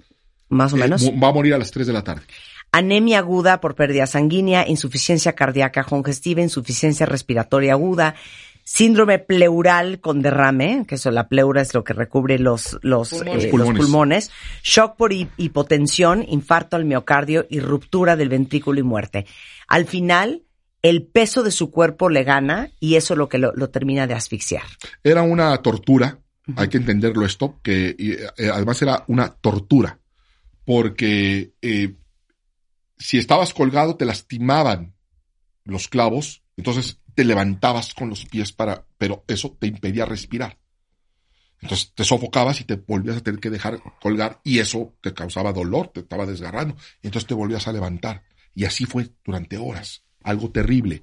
Lo impresionante del carácter de nuestro Señor Jesucristo es que en medio de esa agonía y de ese sufrimiento inconmensurable, se mantuvo consciente. Hay un momento donde le ofrecieron una, una, un, un- un- algo que hacían con hierbas que medio embotaba los sentidos. Ya los mismos eh, soldados pues eh, llegaban a sentir ya un poco de- de- de- de piedad por los eh, eh, la gente que estaba siendo crucificada y les ofrecían un conjunto de hierbas amargas que embotaba un poco los sentidos. O sea, los drogaban un poco. Se lo ofrecieron a Jesús y Jesús lo rehusó. Jesús dijo, voy a pasar por este trago cabalmente y en plena conciencia. Y fíjense, aún en la agonía, en, la, en el dolor terrible, estaba eh, al pendiente de su mamá y se la encargó a su, a su discípulo Juan. Fíjense nada más, en la cruz, sufriendo, le dice a Juan, Juan, por favor, encárgate de mi mamá. Mamá, te encargo que veas a Juan a partir de hoy como tu hijo. Lo cual así fue. Dice que desde ese mismo día, Juan lo to- la tomó como su mamá y se la llevó a vivir a, a su casa. Ahora, eh, todo esto de el trayecto desde que lo, lo clavan en la cruz hasta que llega al monte, que se cae tres veces, eso Es parte de la tradición que se ha ido eh, eh, pa- pasando. En la, en la escritura se, se viene que sí, le dieron su cruz a que la, a que la llevara al monte. Eh, la, asistencia de Simón de Sirene, en un momento dado donde ya flaqueaban las fuerzas de Jesucristo, pero, pero los lugares y las estaciones, como marca la tradición, no vienen en la Biblia. No se sabe, de hecho, exactamente por dónde pasó, porque luego uno visita Tierra Santa y nos enseñan que por ahí pasó. Eh, incluso la configuración de la ciudad era distinta. No se sabe exactamente eh, que haya sido en ese lugar, pero sí sucedió. y el consuelo a las mujeres de Jerusalén. Eso sí, Jesús lo están llorando las mujeres por él y dice, no, no lloren por mí, no lloren por mí, eh, lloren por ustedes y por, y por sus hijos porque pues no saben lo que están haciendo. Las siete últimas palabras o frases de Jesús. Las dijo, las dijo y cumpliendo con todas las profecías. De hecho, algunas dice que las dijo precisamente para cumplir la profecía que estaba en el Antiguo Testamento. Una de ellas, por ejemplo, tengo sed. Dice que lo dijo, claro que tenía sed, pero que lo dijo para, lo podría haber pensado. No, lo dijo para cumplir con la profecía. ¿Sí? Y las últimas palabras fueron, consumado es, en tus manos, Padre, encomiendo mi espíritu. Y terminó la misión por la cual había venido a la tierra. Dijo, Padre, perdónalos porque no saben lo que No hacen. saben lo que hacen. Yo te aseguro, hoy estarás conmigo en el paraíso. Mujer, ahí tienes a tu hijo, ahí tienes a tu madre. Es, es, es- es- hablando de Juan. Dios mío, Dios mío, ¿por qué me has abandonado? Así es.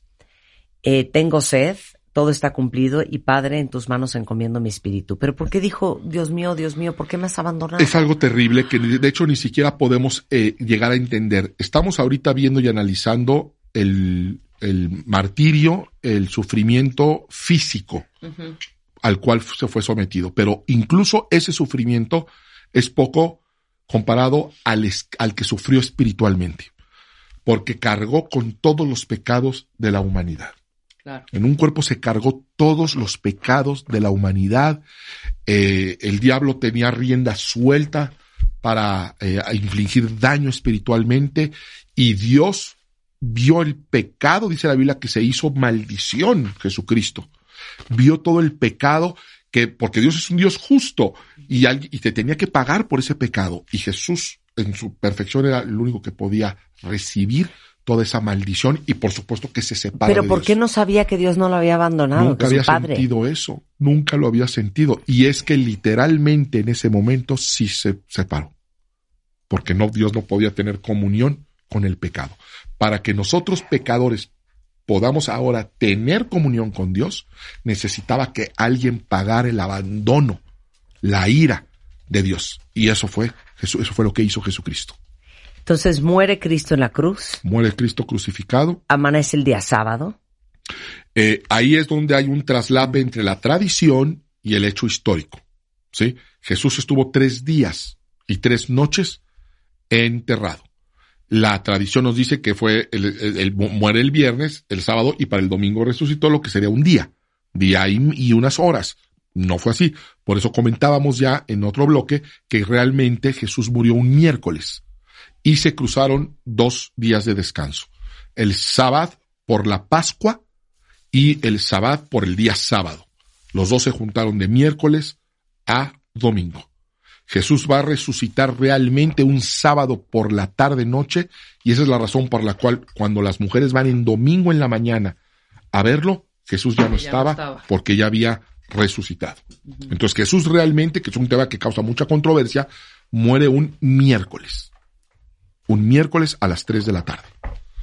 Para resucitar tres días y tres noches después, un sábado, por más o menos a esa hora. Y el domingo, él ya no estaba en la tumba. Esa es la razón por la cual cuando son, se acerca la hora de, eh, se acerca la hora del, del sábado, pero del sábado de la Pascua, un día, eh, un día eh, de fiesta, ¿sí? Se van con las autoridades y por favor entréguenos el cuerpo de Cristo porque nosotros ya nos tenemos que encerrar por la fiesta, por Sí, el sí, sábado, pero no por el sábado de día de semana, sino por el sábado de día de descanso, Por la fiesta de la Pascua. Claro. Y entonces mandan la orden de romperles los pies a los crucificados para acelerar la muerte. Cuando tú les rompías los, los pies, las rodillas, Se colgaba. ya no podían levantarse Y no y, ya se respirar. colgaban y, y- y morían muy rápido. Cuando van a hacer eso, Jesús ya había expirado. Jesús ya había muerto. Y entonces eh, eh, José de Arimatea presta su tumba y Nicodemo se encargan de llevarlo y con mucha prisa, eran las 3 de la tarde, llevarlo para aquellos antes de las cinco y media, seis de la tarde que se eh, ponía el sol, poder eh, ya eh, cumplir con la ley. Entonces van con prisa y lo llevan y lo meten a la cueva. Así fue. Y entonces el día siguiente, cuando llega María El Magdalena. día siguiente es un día de fiesta. Sí. Ahí se quedó. Luego llegan a preparar, ¿sí? Y se junta el otro día de fiesta, que ya era el sábado normal. Dicen, bueno, ya el domingo terminamos. Cuando van el domingo, la tumba estaba vacía. Jesús ya había resucitado, cumpliendo con estos tres días y tres noches que estaban profetizados. Perdón, te voy a hacer una pregunta. No me importa que me hostiguen. ¿Cómo sabemos que resucitó Ok. y que no se robó a alguien el cuerpo? Sí, ahí te va. No todo se puede comprobar científicamente. Estamos ahora en una época donde solamente creemos lo que podemos comprobar científicamente, ¿no es cierto? Y si no lo podemos comprobar científicamente o no había una cámara de seguridad, no lo creemos, ¿no? Sin embargo, no es el único método de poder eh, llegar a una conclusión. sobre todo hablando de un suceso que sucedió hace dos mil años. Entonces tenemos que basarnos en la evidencia y con los datos que tenemos y llegar a una conclusión. Porque podemos dudar de la resurrección de Cristo como podríamos dudar también de que Platón escribió o enseñó algo algún día. ¿Se me explicó? Y pues a ver, demuéstramelo. No, pues tenemos que ir sobre la evidencia que hay. Eh, para mí, la evidencia más fuerte que existe es el cambio de vida de sus propios discípulos. Eso para mí es una evidencia. Discípulos de Jesús que cuando se sale de lo que ellos pensaban que era un rey que iba a traer la paz y que iba a, a liberarlos del yugo romano, es crucificado, golpeado, destrozado, despedazado, eh, crucificado y enterrado, que hacen lo que es lógico, esconderse, irse, guardarse y nunca más eh, volver a dar la cara. Lo increíble es que tres días después, estos mismos discípulos empiezan públicamente a decir que Jesús ha resucitado y a dar la vida. Todos los discípulos de Jesús, exceptuando Juan, murieron por su fe. Eh, Pedro, que había sentido temor al enfrentar a la cría del sumo sacerdote, más adelante va a volverse a encontrar con el sumo sacerdote que le va a decir claramente, si tú vuelves a predicar de un Cristo resucitado, te vamos a matar. Y la respuesta de Pedro es, pues mátenme, porque no hay poder humano que vaya a impedir que yo siga predicando lo que yo he vivido. Cuando Pedro va a morir, lo van a crucificar. Fíjate. Y lo van a crucificar y dice, ah, eres muy cristiano, sigues mucho al maestro, pues te tenemos una buena noticia. Te vamos a matar igual que a tu maestro. Ya que tanto lo imitas, pues te vamos a matar igual. Vas a morir crucificado. Y Pedro dice, va, nada más les quiero pedir un favor, una última voluntad antes de morir. ¿Cuál quieres? No soy digno de morir como mi maestro. Crucifíquenme, pero crucifíquenme al revés, porque yo no puedo morir como mi maestro. Eso es una, para mí, una evidencia. Algo pasó, algo vieron, algo tan poderoso sucedió en la vida de estas personas que salieron a predicar y esa predicación que empezaron 12 personas ha llegado hasta estos días. Y hoy sigue habiendo personas que siguen diciendo, dos mil años después, Cristo vive y Cristo cambió mi vida. Voy a llorar otra vez. Final thoughts. Algo bien interesante que platicábamos en el corte de la media fue el significado de la Semana Santa. Sí. Y nos hizo una pregunta ahorita Mauricio fuera del aire que todos nos quedamos, nadie pudo jamás contestarla. Pregúntasela a todos. Sí. ¿Qué hace Santa la Semana Santa? ¿Qué es ser santo? ¿Qué significa la palabra santo? Porque la idea que nosotros tenemos de, algo santo es algo perfecto, algo inmaculado, algo puro, algo sin pecado, ¿no es cierto? Sí, sí, sí. Entonces, a ver, imagínate un hombre santo. Pues, pues alguien muy misericordioso, sí, más sí, muy misericordioso, ¿no? Y, contemplativo. Y eso es lo que nosotros entendemos. Y milagroso. Y haciendo milagros, ¿no? Eh, eso es lo que nosotros entendemos como santo. O un lugar santo, sí, pues un lugar inmaculado. Virgen. Sí. La palabra santo no significa nada de eso. La palabra santo significa separado, significa apartado. Eso significa la palabra santo. Cuando tú apartas algo, cuando tú separas algo, estás santificándolo. Y si lo haces para Dios, pues Dios lo santifica. ¿Por qué? Porque esta Semana Santa podemos recordar un hecho histórico, podemos, podemos llorar al ver el, amor de Jesús por la humanidad, pero eso no convierte esta semana en santa. No lo convierte en una Semana Santa. Sobre todo cuando pasan tantas cosas que están tan lejos de ser cosas que, que, son buenas o nobles o, bondadosas, ¿no es cierto? Para terminar y poder celebrar la Semana Santa, sería muy bueno que apartáramos aquello que nos hace daño que nos separáramos de aquello que le hace daño a los demás, que recordáramos el sacrificio de nuestro Señor Jesucristo y que vivamos en esa santidad que no implica perfección, que no implica no equivocarse, que no implica ser totalmente limpios y sin pecados, sino simplemente decir, me voy a separar de cosas que no son buenas, que no son eh, sensatas, que no son agradables para Dios. Y eso, eso sería un muy buen tiempo para empezar a hacerlo en una semana Santa. Rebeca, me da muchísima pena. Nuestra amistad se acabó. No me haces bien. No me haces bien. Vamos a separarnos. ¿Eh? Qué increíble. Gloria a Dios. Eh, y se- es un buen tiempo, este tiempo que estamos viviendo ahorita, esta Semana Santa, para empezar a santificarnos. ¿Cómo?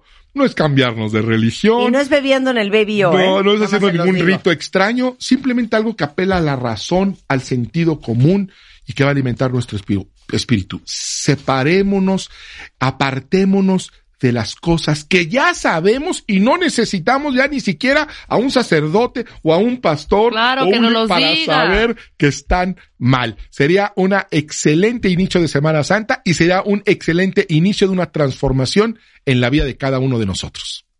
Mauricio, ¿qué te puedo decir? Soy tu fan número uno oficial. Ah, pues ya somos dos, yo soy tu fan también, así que Qué increíble clase nos acabas de dar. gracias, muchas gracias. Bueno, pues espero que este fin de semana, cuando sus hijos les pregunten, Ma, ¿qué es la Semana Santa? Ya le puedan dar ustedes una cátedra de lo que es la Semana podcast, Santa. podcast. O pongan el podcast. Si no lo escucharon eh, completo, escúchenlo a partir de la una en punto de la tarde. Lo subimos a martadebaile.com. Y muchísimas gracias, mi queridísimo Mauricio. no tengo palabras Unas para palabras de aliento para esta Semana Santa, para todos los feligreses que te escuchan. Es eso, es eso, separémonos, santifiquémonos en el sentido correcto de la palabra, no es un sentido religioso. Jesucristo vino y murió para reconciliarnos con Dios. Todos necesitamos a Dios. Tenemos un hueco en nuestro corazón que no lo, podemos- no, no lo hemos podido llenar con dinero, no lo podemos llenar con eh, la moda, no lo podemos llenar con tantas cosas que tratamos de llenarla y sin embargo tiene la forma de Dios. Solamente Dios va a poder llenar ese hueco y Jesucristo vino para eso y hoy toda la religión occidental lo está recordando. No solamente vamos a recordarlo, vamos a empezar a practicar las enseñanzas del líder más influyente de la historia. Muchísimas gracias, Mauricio. Gracias, Ma. El pastor Mauricio Sánchez Scott, que está en redes sociales por si quieren seguir platicando con él, es eh, arroba Mauricio S. Scott, con T al final, en Twitter. Gracias. Y ustedes no se vayan cuentavientes, mucho más el resto de la tarde en W Radio.